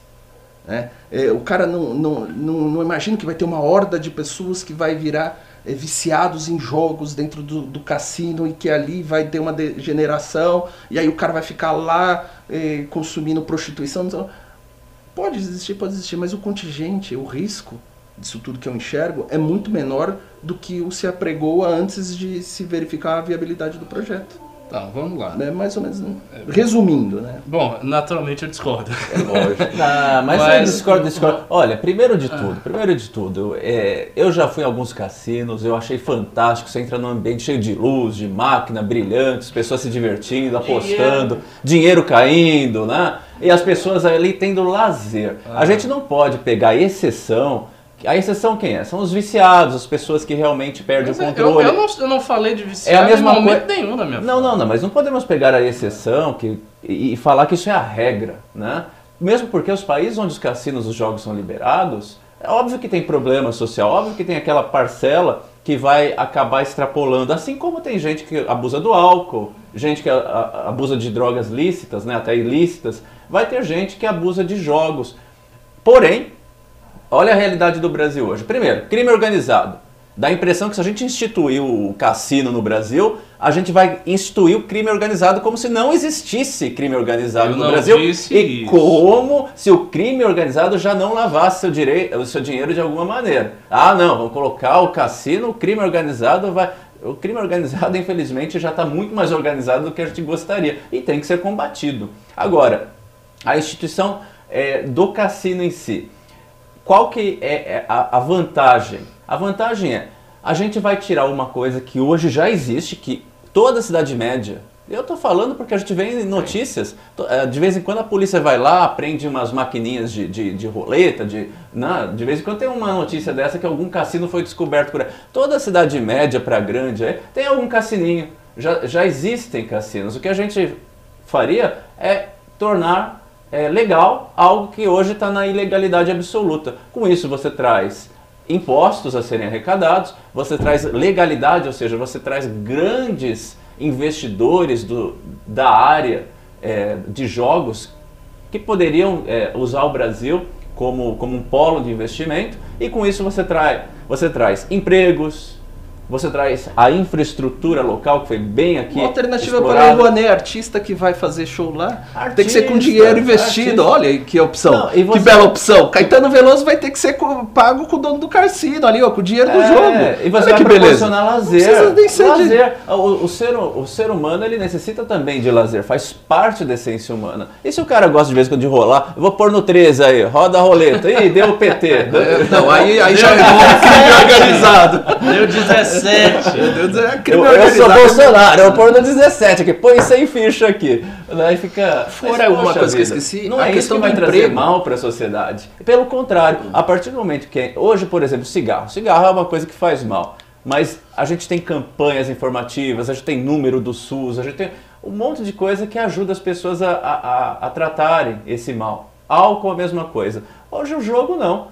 Hoje o cara que é viciado em jogo no Brasil, além de frequentar um ambiente ilegal, um ambiente que realmente é criminoso, ele por si só é um criminoso, é um viciado criminoso. Então é, não é uma saída correta. Eu acho que a liberdade ela traz muito mais benefícios do que a repreensão, porque a repreensão ela não coíbe nenhum tipo de atividade.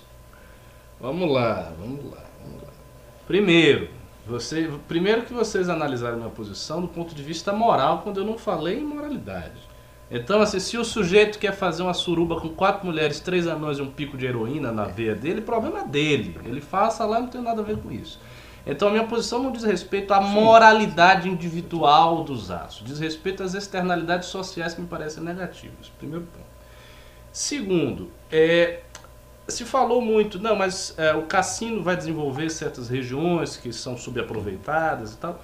Pode ser que desenvolva, mas será que ter um cassino nessa região é o único meio de desenvolver essa região? Quer dizer, a gente tem regiões turísticas que o único meio da região se desenvolver é ter um cassino. Não tem, não tem outro projeto que possa ser feito. Não, tem que ter um cassino. Porque se não tiver um cassino, não desenvolve. Eu não acho que é por aí. Não é por aí.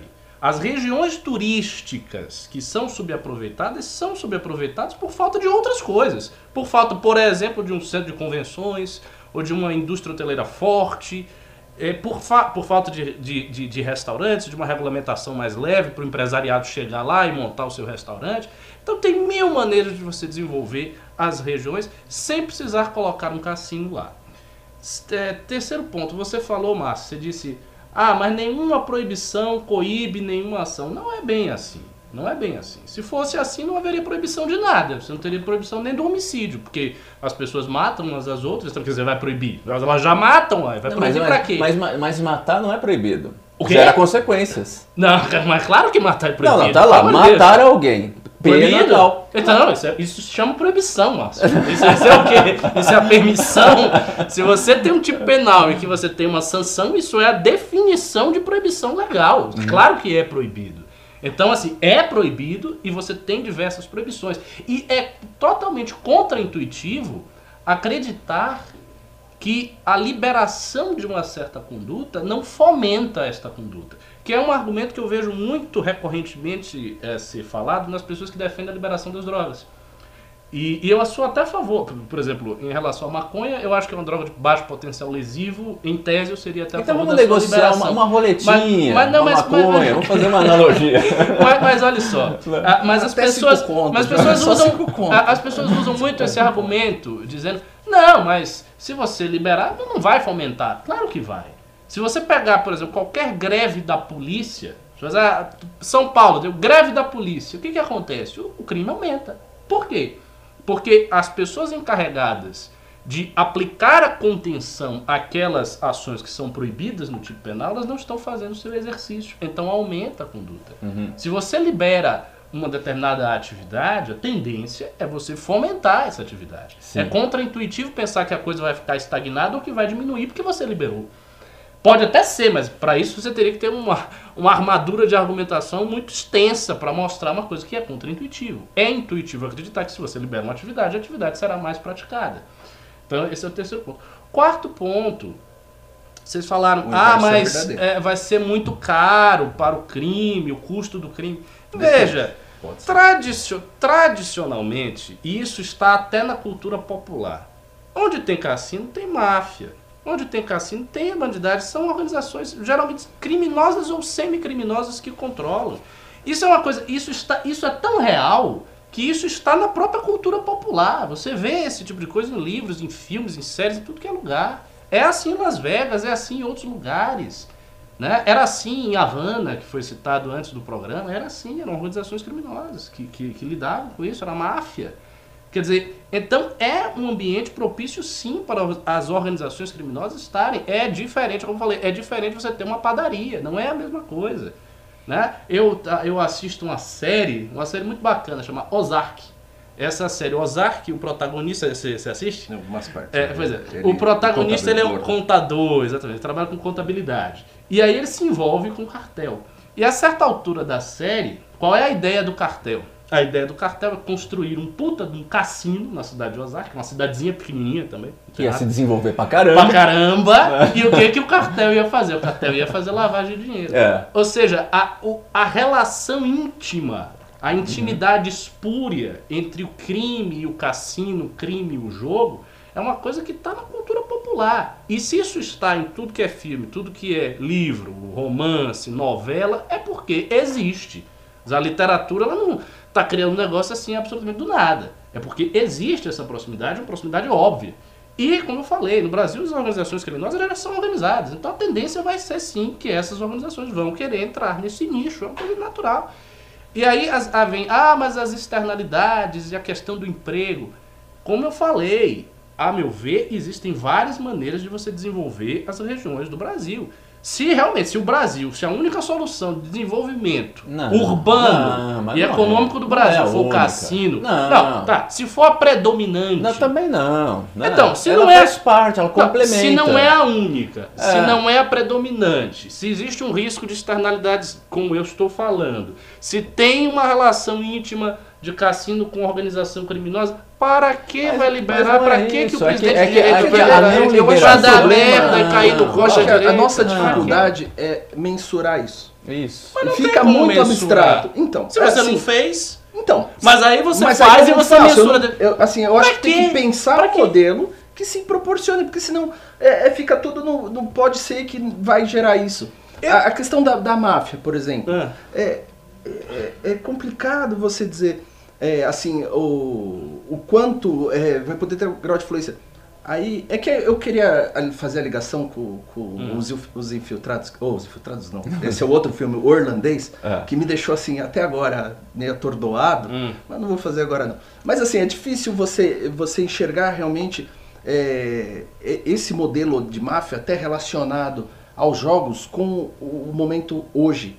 A questão hoje da influência do, da- do poder é, que a máfia eh, tinha com relação à capacidade de execução física que ela tinha de cumprir aqueles atos, de cumprir os acordos de Não, palavra não e de precisa- fiscalização e de fiscalização também de dinheiro. Não vai porque ser a a, máfia coisa. antes era muito mais fácil, botava na mala ali e saía todo mundo. Hoje a sofisticação que você pode aplicar para esse modelo de cassino, você coíbe sim, a máfia perdeu sim muita participação nesse tipo de modelo de negócio e passou a ser um problema É. mais político, de influência O P- política do domínio daquele, O daquela PCC atividade. tem metade de São Paulo. Eu sim, mas tá PCC, falando? para que, que ele vai querer jogar, eh, botar Por que cassino? não? Porque, olha, Por que não? Assim, existe Não, é- jogo não gera hoje no- dinheiro? Não existe gera jogo muito dinheiro? legal. Vocês estão dizendo que vai ter uma arrecadação enorme? Eu, eu vou dar um exemplo assim, acho que até ultrapassa um pouquinho do que eu poderia estar falando. Mas, por exemplo, existe jogo no, em, em São Paulo aqui. Tem, todo lugar. Existe jogo. A, a- a atividade do jogo é altamente lucrativa e dá tanto. eh, o interesse assim do PCC em relação a essa atividade não está exatamente na, na- no fluxo do dinheiro que, que é para facilitar. Porque hoje ele já tem que lavar dinheiro e vai ser uma relavagem. Dá um puta de um trabalho movimentar esse dinheiro pelo jogo. É, é muito mais a capacidade dos donos desses estabelecimentos em se associar para ter mais poder e assim controlar do que necessariamente o dinheiro. Você legalizando essa atividade, o dono do estabelecimento ele pode ter muito mais interesse em só permanecer nessa atividade que é altamente lucrativa do que se expor e se associar ao crime. O dono Entende? Pode ser o preposto do, da própria organização criminosa. Dependendo do modelo, é isso que eu tô falando. Porque a você ter um preposto, não é tão difícil hoje você se identificar nesse tipo de coisa. O problema é muito mais político. Do, pro político ter uma rede de proteção e tudo mais. Hoje você tem Ministério Público. Para você burlar toda essa estrutura é mais complicado e não, talvez não seja de tão interesse do crime organizado ter a participação no cassino. Eu É. não sei. A- Eu, eu, eu acho assim imprudente e eu vejo, como eu falei, eu vejo que na cultura popular, Mas, por exemplo, cassino o, o desenvolvimento. aí, não- O desenvolvimento também fica num grau de abstração. Ah, temos outras alternativas. Tem, não tem? objetivamente, assim, alternativas para um momento que a gente vive, é, é uma alternativa muito interessante que outra proposta não- você não enxerga a curto prazo. Por exemplo, um funcionário de cassino não pode ser. A gente vai, vou abrir no Sergipe. Hum. Quem que você vai contratar? Então você vai ter que gerar um, um quadro que ali você já gera um impacto imediato. Você vai tra- trazer Mas- pessoas qualificadas, você vai trazer. sei, Alan, mas isso um é com comércio. qualquer coisa. Isso não é especificamente um atributo do cassino. Isso é com qualquer Mas, coisa. mas o que gera um impacto Se você- econômico tão. De, o que, que você vai trazer? O empresário me oferece um lugar lá no interior, em Orobozinho, na Bahia. Que você Hum. vai chegar e vai falar pro empresário: investe aqui. Depende, uma indústria extrativista, dependendo do que tem no Não, lugar. mas a indústria, tem o cara vem pedindo que pode- incentivo, ele vem pedindo um monte de coisa, e porque não tem isso, porque não tem aquilo.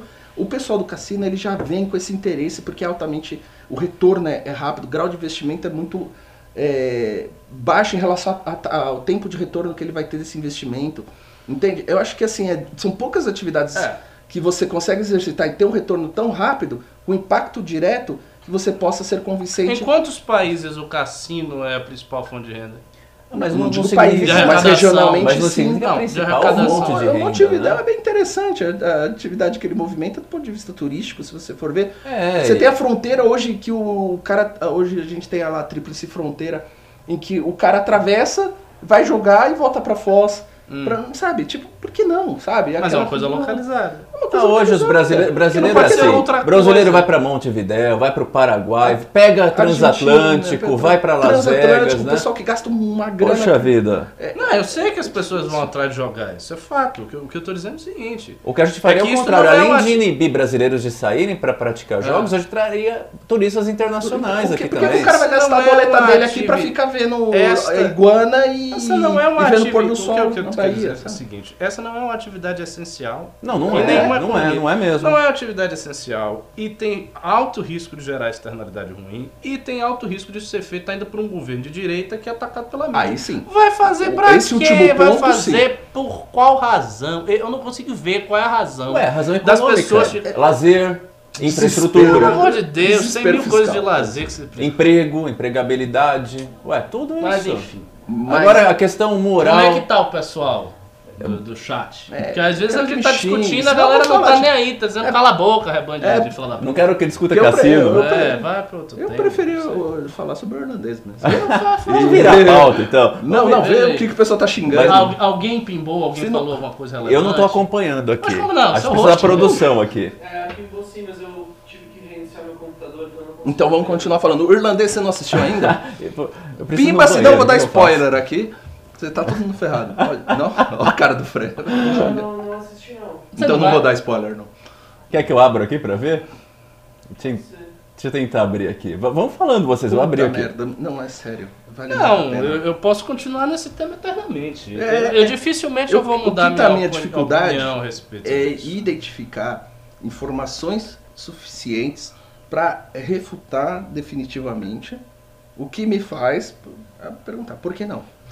Não, Entende? veja, vamos partir do seguinte pressuposto. A gente não vai conseguir, nem eu nem você, ter uma argumentação que feche a questão. Pelo simples fato de que a gente está falando em termos especulativos. Isso não aconteceu no Brasil ainda.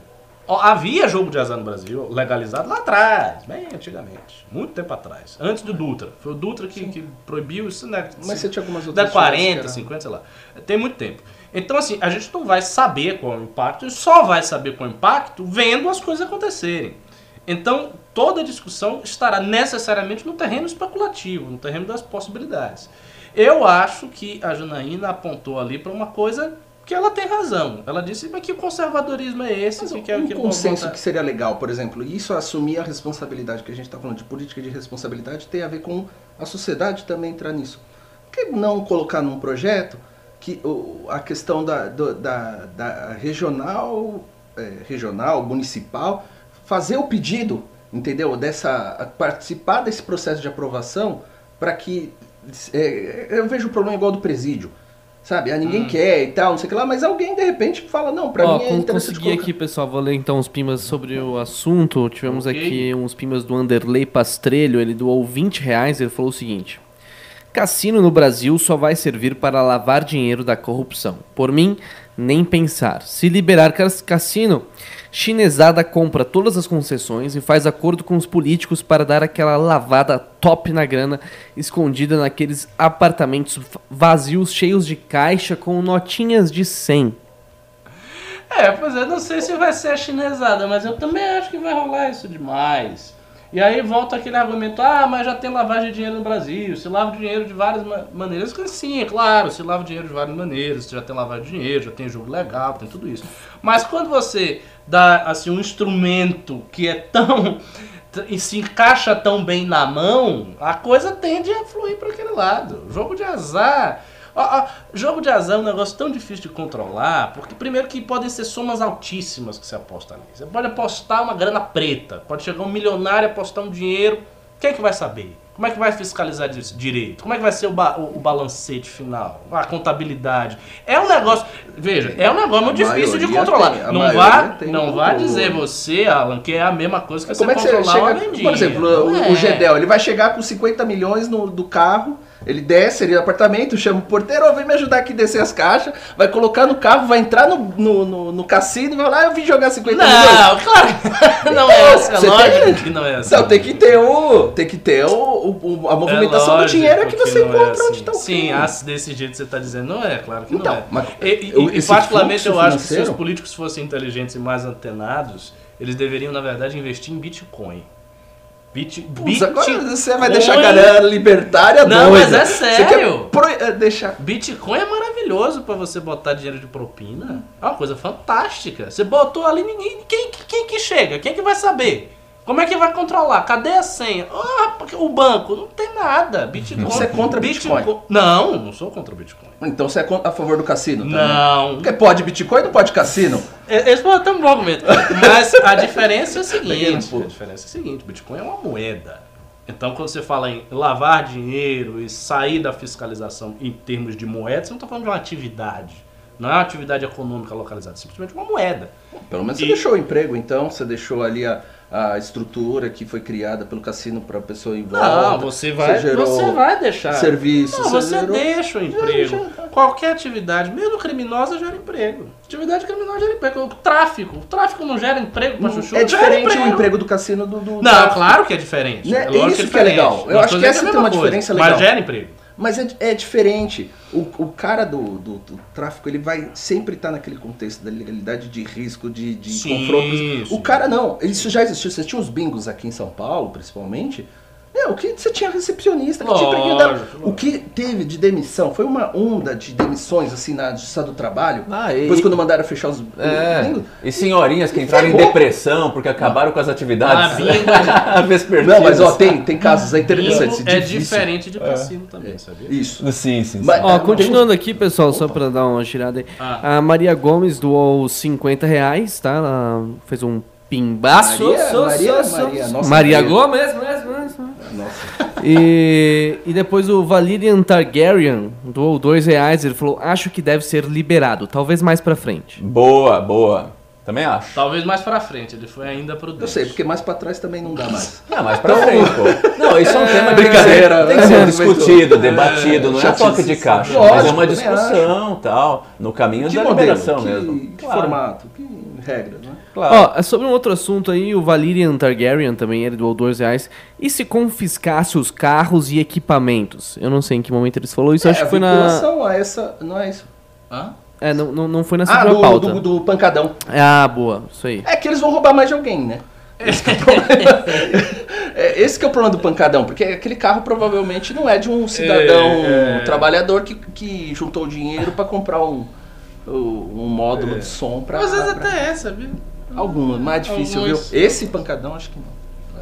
É isso aí, Márcio. Acabaram os pingos, acabou o programa. Pode encerrar aí, cara. Be- Nossa, a alegria do Fred. Que meu horror, Deus que horror. céu. A gente nem comentou a pauta favorita da noite. Ah, mas acabou o tempo já, né? Acabou o tempo? Nossa, a gente não vai falar sobre a questão do rock, então. Não, vamos falar sim. Deixa o Fred aí até 11 horas, foda Besteira. Você vai fazer o que agora, Fred? Fica aí um pouquinho. Não tem nada, conversa. Não, mais uma pauta. Você Mais vai uma... gravar o roteiro amanhã, que eu tô sabendo. Ah, que injustiça, que injustiça. Você vê no argumento de autoridade. Que injustiça, ele vai desligar as luzes aqui. Poxa né? vida, eu estudei. Encerrar? Então encerra o programa. Então vamos fazer o Não, seguinte, vamos fazer o seguinte, ó. não sabe conduzir as pautas direito aí. Puta merda, não. Na, ver- Era- horário. na verdade, a gente imaginava que a gente podia ficar aqui o tempo que É. fosse necessário. Ah, infelizmente não É que ele- A gente precisa do couto, do riso. Cadê? Né? Não tem um substituto? Olha, Não tem, ó. é. Se, o russo aí se vocês mesa. querem chatear o Fred, pimbem. Se Pimba, vocês pimbarem, a gente comenta bem demorado sobre o Isso. Fred É. ficar aqui. Hã? O russo vai assumir aqui. O russo assume a mesa. Pronto, a gente fica até meia-noite aqui falando sobre eu o queria rock. falar do, sabe? Enfim. de- do, do Bom, rock de sabem. Ravel. Se for pra encerrar. do- Vamos fazer o nosso- seguinte, então. Do- do- É verdade? É verdade? A gente pode prosseguir? Ele não quer assumir, não. Ele... Russo, tudo certo? Você já correu aqui do sofá. Ó, eu vou, eu vou pra uma pauta agora do russo, então. Eu vou pular todas as pautas aqui. Não, vou falar do, Tem, vou falar do rock. Tem, Essa tem. é boa, boa, boa. Tem quanto de audiência aí? Não, tá com 400 e poucas Ah, tá pessoas. baixo. Pra baixo também. Tá, Pô, tá. eu tô- Esse programa tá uma merda. Ó lá, 5 reais, ó. Alan joga games. jogo, claro. O, o Modern Warfare Ó, aqui. Tá, lançaram tá o pra- Rafael Jou O cara pimbou pra perguntar se. Alan se joga Alan games e sim defende a liberação dos cassinos da microtransações de games? Louca, com Opa. certeza. Facinho. Sim, facinho. Ó, vamos Eu lá. quero jogar Path of Exile. Ó, o Vamos Russo, o encerrar o, Russo, ele, programa. o Russo ele passou uma, uma pauta aqui, ó. Vamos ler Eu essa daqui, falar ó. do rock. Ó, não, não, vamos antes do rock, ó. Bolsonaro diz que não se importa com liberdade de Lula. Para presidente, Lula é um sapo e vamos ter que engolir. Nessa segunda-feira, o presidente Jair Bolsonaro concedeu uma entrevista exclusiva ao Jornal da Record, da qual ele revelou que não se importa com a liberdade do ex-presidente Luiz Inácio Lula da Silva, solto por, após a decisão do Supremo Tribunal Federal sobre a prisão de segunda instância. Questionado sobre as acusações do petista, é, que ele teve participação na morte da vereadora Marielle, é, do motorista Anderson Gomes, Bolsonaro disse que não vê a fala com o direito de expressão. Vamos ter que engolir esse sapo. Ele vê a fala como direito de expressão. Vamos ter que engolir esse sapo. O barco segue porque o Brasil está indo bem. Ah, ou seja, ele está tá dizendo aí que temos que engolir o Lula livre, não, né? Não, eu, eu não acho que a fala dele seja nada demais. É Mas... só fala grosseira, como o Bolsonaro costuma ser. Mas assim, mas eu acho que tem sim. A gente não tem que ter o conformismo dessa questão do STF que está tendo entendimento hum. de soltura né, para condenados em segunda instância. É o isentão, então. É, exatamente. Ele deu uma de isentão, ele deu uma que, não, a gente tem que entender que o STF é tomou sua decisão. É. Ele está passando pano para a decisão do STF. Que Porque ele tem interesse no Me parece. solto para ficar polarizando. E justamente numa semana que a gente está convocando a população para ir dia 8 do 12, agora nesse domingo, às ruas, para pedir sim que o entendimento seja revisto através da lei, através de uma emenda à Constituição, a qual vai garantir de forma bem explícita na, na, na própria Constituição que após condenação em segunda instância, o bandido, o criminoso, o sem vergonha, uma vez condenado, vá sim para a cadeia. Então, eu acho que ele passou um panão aí para essa é decisão. Eu acho que foi assim algo que não está muito com o momento, na qual domingo agora vale chamada todos os brasileiros que querem prisão, seja qual for o criminoso, o Lula é o criminoso maior do Brasil porque foi presidente da República. Então ele é um símbolo do bandido bom e bandido preso. Mas todos os demais. Por isso que a gente tem que cobrar. E qual é a forma de cobrar? Se mobilizando. Qual é a forma de se mobilizar? Indo às ruas no dia 8 do 12, esse domingo, em São Paulo, em todas as grandes capitais. Isso, eu acredito é. que ele passou um panão. Não, é, você tem razão. Quando eu, quando eu falei antes, eu não tinha me apercebido do fato de que ele tinha deixado a coisa neutra.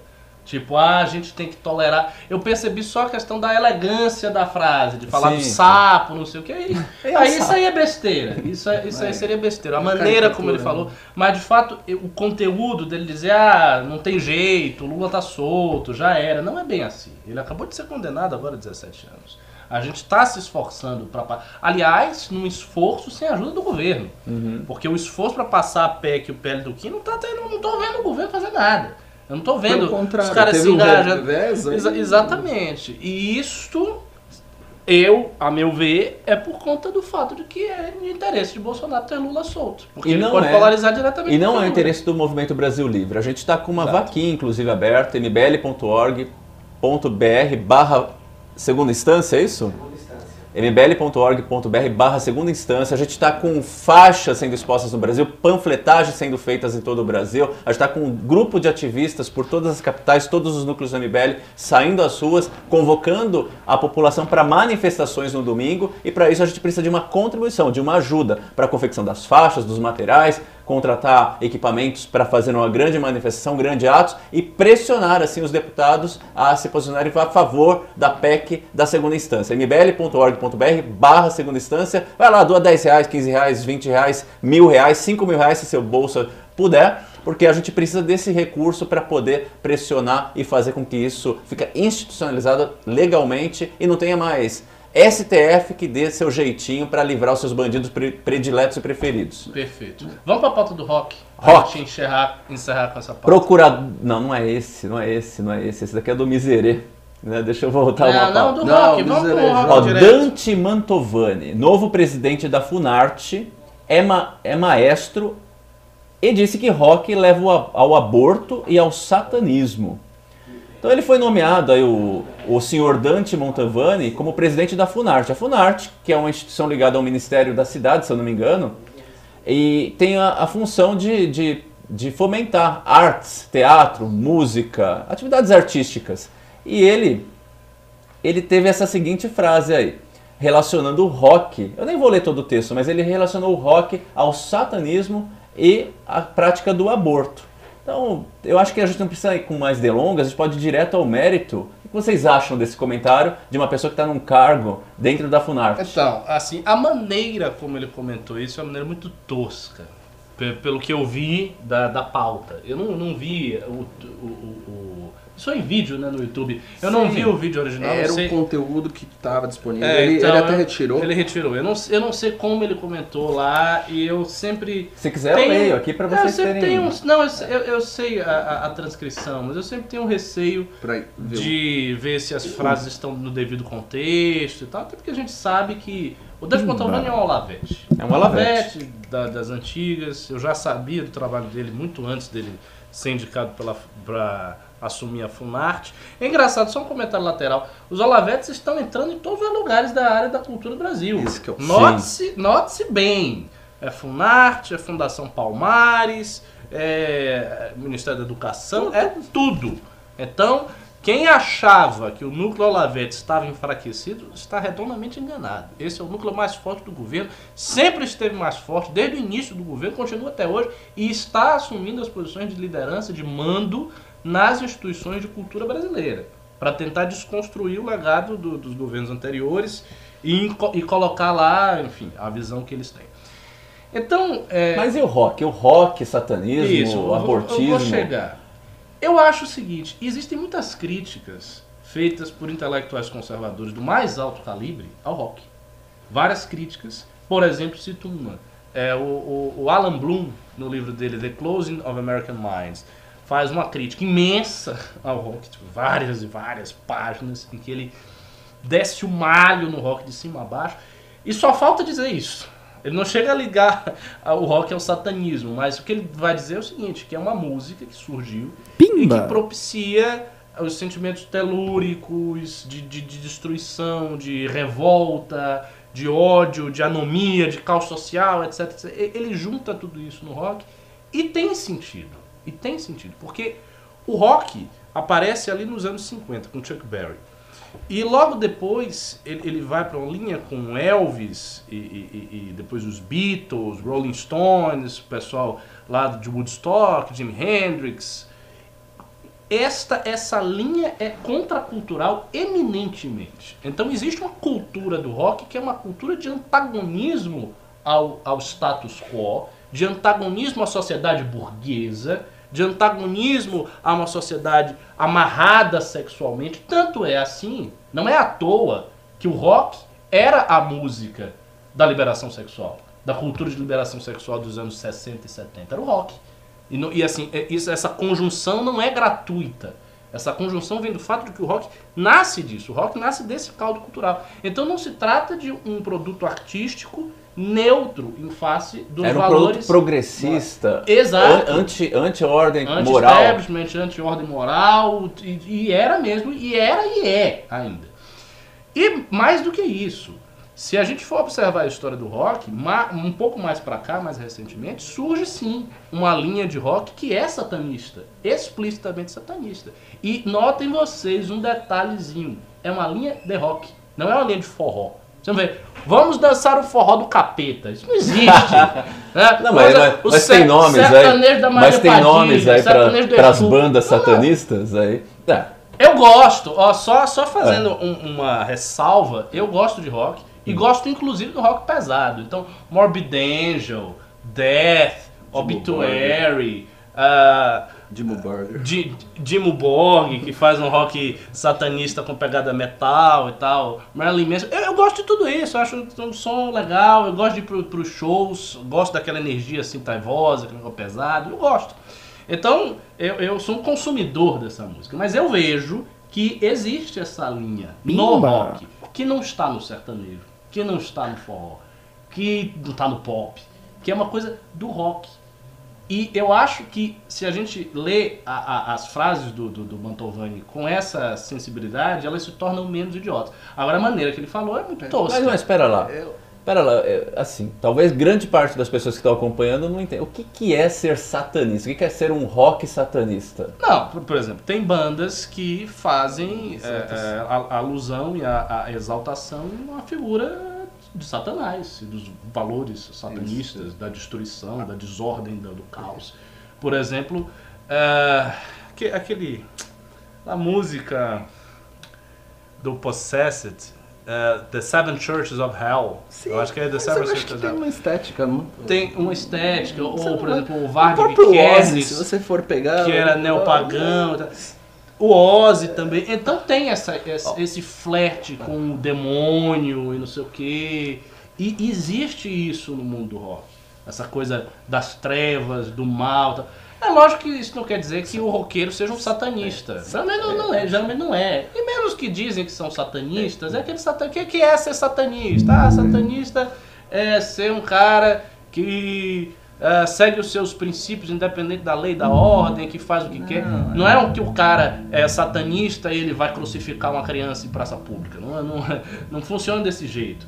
Mas que tem uma, uma ligação aí, existe. Acho- acho- é, perfeito raciocínio, mas aí tem uma questão do ponto de vista.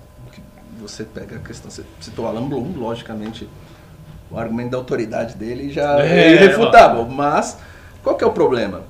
Você partiu de, um- de uma análise correta de um período para frente.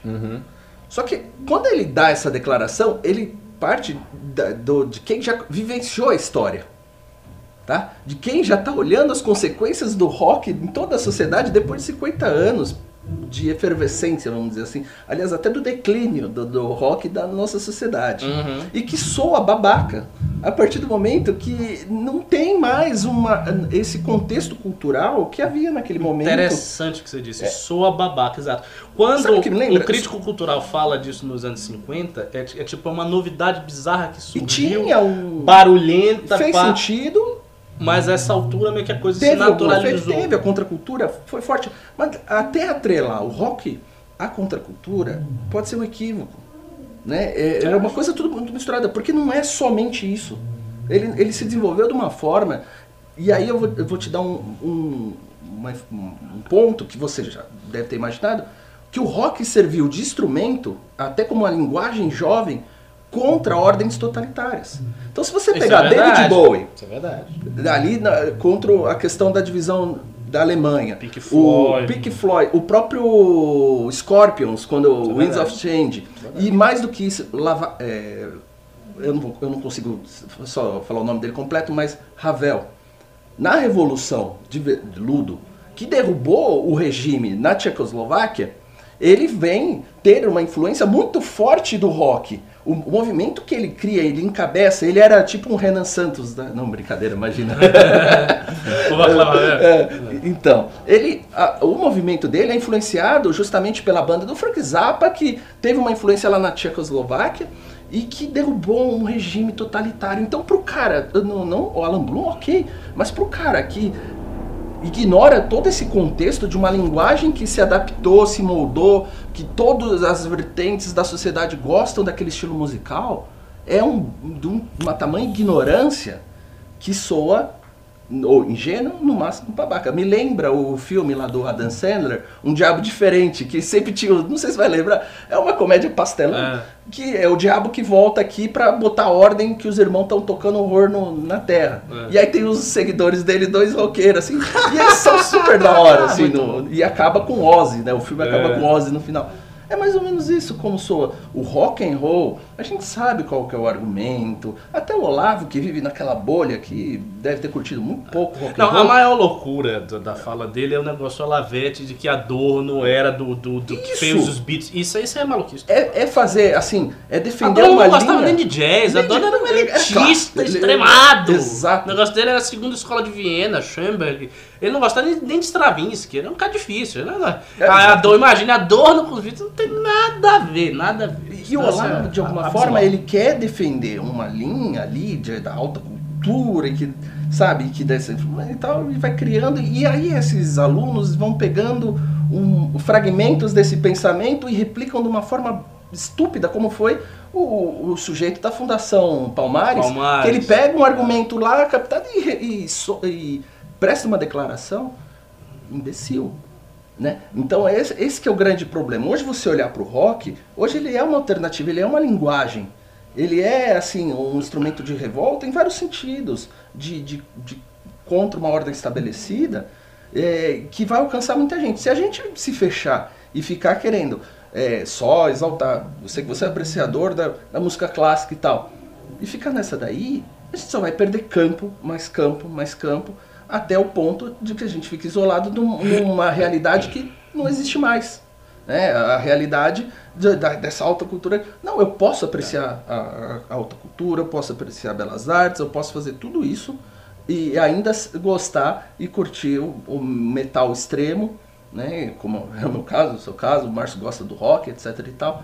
O problema é quem é esse sujeito? É o cara que está ali prestando, um, um, aliás, para uma função pública que visa justamente o fomento da arte, que tem a ver com a cultura e tem a ver com o contexto que ele está vivendo naquele, é, que- é, daquela função. Né? Ele não pode É. ignorar, escolher e falar esse tipo de arte é a. é- claro, você tem critérios, É. mas você fazer esse tipo de, de, de recorte é muito perigoso para quem está recebendo dinheiro público. E ele fala muito no contexto. Ele cita Woodstock, ele cita Elvis Presley, ele cita Beatles, quer dizer, ele tá olhando lá atrás no retrovisor, numa época que realmente uma disruptura com O o que, que padrão. representa hoje o cara que ouve Beatles? Mas ele é é um cara que vai, tiozão. vai sair. Na prática, cara é que o- Na é. prática, ele tá falando que o rock é uma balbúrdia, quem vai tá afim de sexo, drogas e rock and roll, logo a pessoa vai engravidar por causa do sexo e das drogas e vai levar ao, ao aborto. Você então, pega o é Frank uma, é uma, Zappa, é uma cara. lógica que ele colocou Não, aqui. é, muito tem, É assim, uma lógica. tem, é, essas confluências elas existem, mas o ponto que você falou foi fundamental. A questão de que é- essa cultura pré-indústria de massas, pré-indústria de comunicação, pré-indústria fonográfica, não existe mais. Ninguém, É. ninguém mais tem essa formação, ninguém mais está dentro disso, porque realmente o mundo já foi. Isso aí era uma coisa que você tinha no início do século XX, século XIX e acabou. E é um empobrecimento imbecil, porque você pega o próprio Frank Zappa.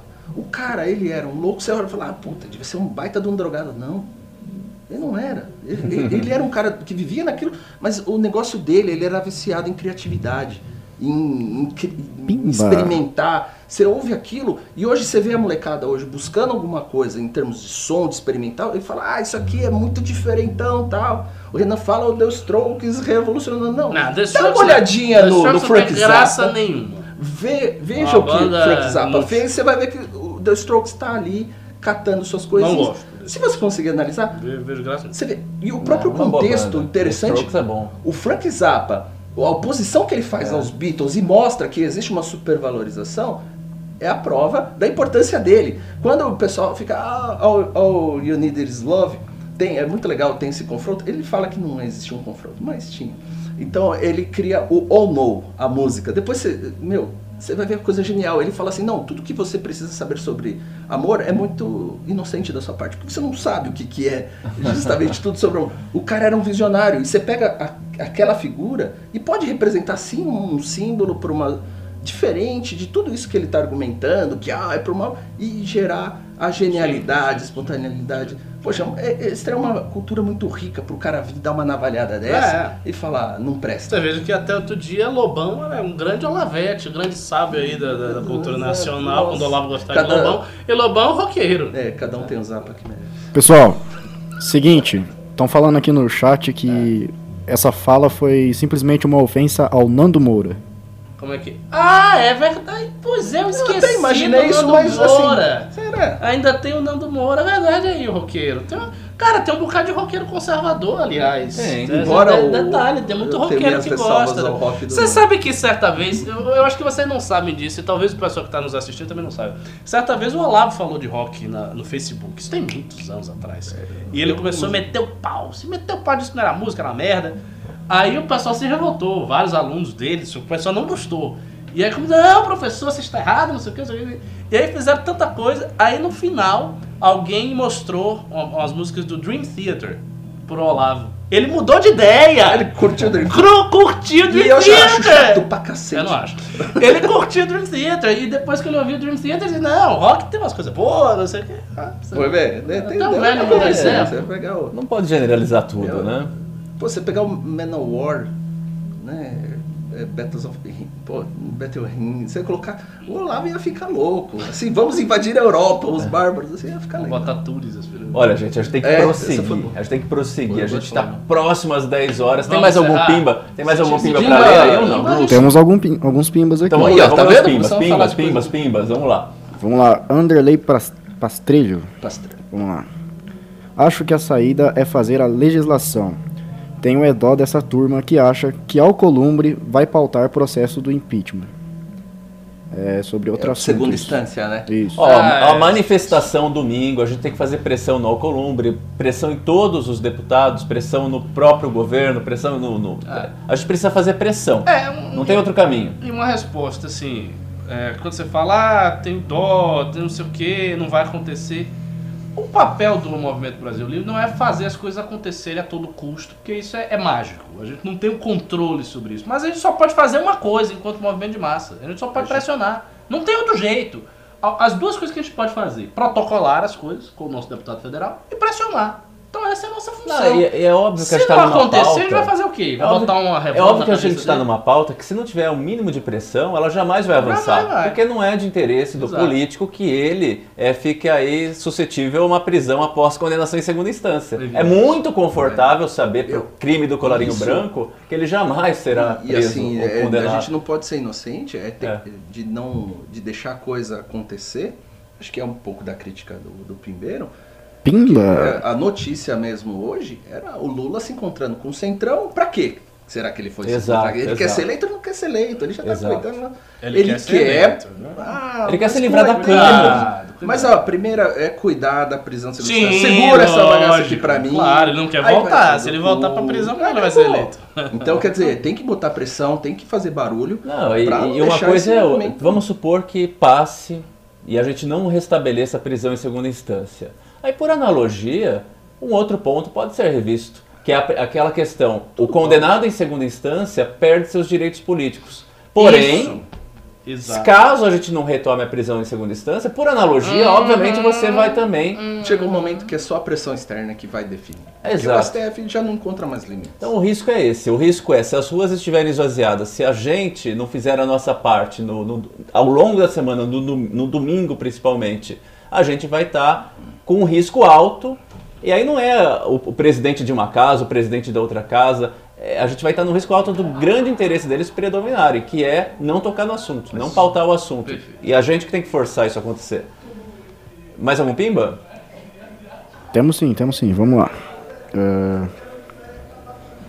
Valerian Targaryen doou 5 reais e falou: Outra coisa que deve ser levado em conta é acabar com esse mandato praticamente vitalício dos ministros do STF. Existe alguma chance? É vitalício. É vitalício. É, Quer só, dizer, tem a- a lei da bengala, né? Ele é. Não, é vitalício, pô. Ele fica lá até se Não, aposentar. não, Não, não, ser- 75. É, Então, 75. até 75 Então anos. não é vitalício. Não é. Pode ir até 90, mas de fato é, é bem longo. A gente continua. Tem, tem, tem que acabar o ali. Não, mas a gente tá acabando os pimbas. Tá, aqui. então vamos. A gente. Vamos lá, Vamos lá, próximo, pimba. pimba. Próximo. Edu Costa. Mas eu concordo com a pimbeira. A gente tem que ter uma forma de pelo menos limitar a cada 10 anos. Tem que ter uma outra formulação para isso. O modelo. Um modelo. Certo, Edu Costa doou 5 reais e falou: Ricardo, justifique sua opinião sobre cassinos com liberalismo. possível. Ah! Perfeito! Não é- não é- Vocês são a Perfeito. cara do movimento que tem L no final, porra. Perfeito! Pra eu justificar a minha opinião A com- partir da visão a liberal. partir da Nós visão temos um liberal, movimento que tem L de liberal e você está sendo extremamente pro, é assim conservador. Cons- conservador não, você tá Estou sendo- sendo retrógrado. É, exatamente. Não estou sendo retrógrado. Mas vamos lá. Justificar em nome do liberalismo? Não dá para justificar em nome do liberalismo. Se, se você parte da base de um liberalismo clássico, minima, minimalista, você não justifica. Porque a ideia de um liberalismo minimalista mesmo é que o Estado proteja segurança, vida, propriedade. Intervir mais do que isso, ele já está saindo da sua órbita. Então, nesse sentido, você tem que liberar muito mais Ou coisa do seja, que ele está tá liberado. certo. Mas você tá pode certo. pegar o On The Liberty O comentário tá do- correto. do Stuart Mill, que colocava algumas condições, sim, em, em relação, por exemplo, a, a algumas situações que exigia um nível de proteção social. No caso de, de coisa de, de terceiros muito direto. Mas Exato. não é o caso de uma É. atividade como essa. Gente, é 10 horas da noite, Mas- sucinto, sucinto. Não, o, só o ponto é o seguinte, eu não sou obrigado a justificar em face de uma definição tão mínima de, de- de liberalismo, tão enxuta, porque eu não É acredito que isso é funcional e isto não é aplicado no Brasil, de maneira nenhuma, em um lugar nenhum praticamente. Então essa visão clássica, muito rígida do que é o liberalismo e tal, isso aí já passou. Então, Olha, eu concordo com o Pimbeiro, tá certíssimo. Vamos lá, próximo Pimba. Tiago Bernardo, 5 reais. Aproveitando o gancho para fazer o merchan da minha banda, procurem nas principais plataformas de streaming por Hazaroff. Hazeroff. Hazeroff. Vou, vou procurar, vou procurar. É satanista Se também? for boa, eu falo no outro programa. Se for ruim, nem comento. Vamos lá. Vamos lá, o último pimba da noite foi o Fábio Marcel, que falou: o rock é cultura. Agora, bater no rock é bater na direita jovem, que na sua maioria curte. Exato. Exatamente, exatamente. A maior parte da direita jovem curte rock. É, Pimba! Mais um pimba Mais aí. Temos mais um pimba de Anderley Pastrello. Rock amadureceu, envelheceu e é agora o tiozão do pedaço.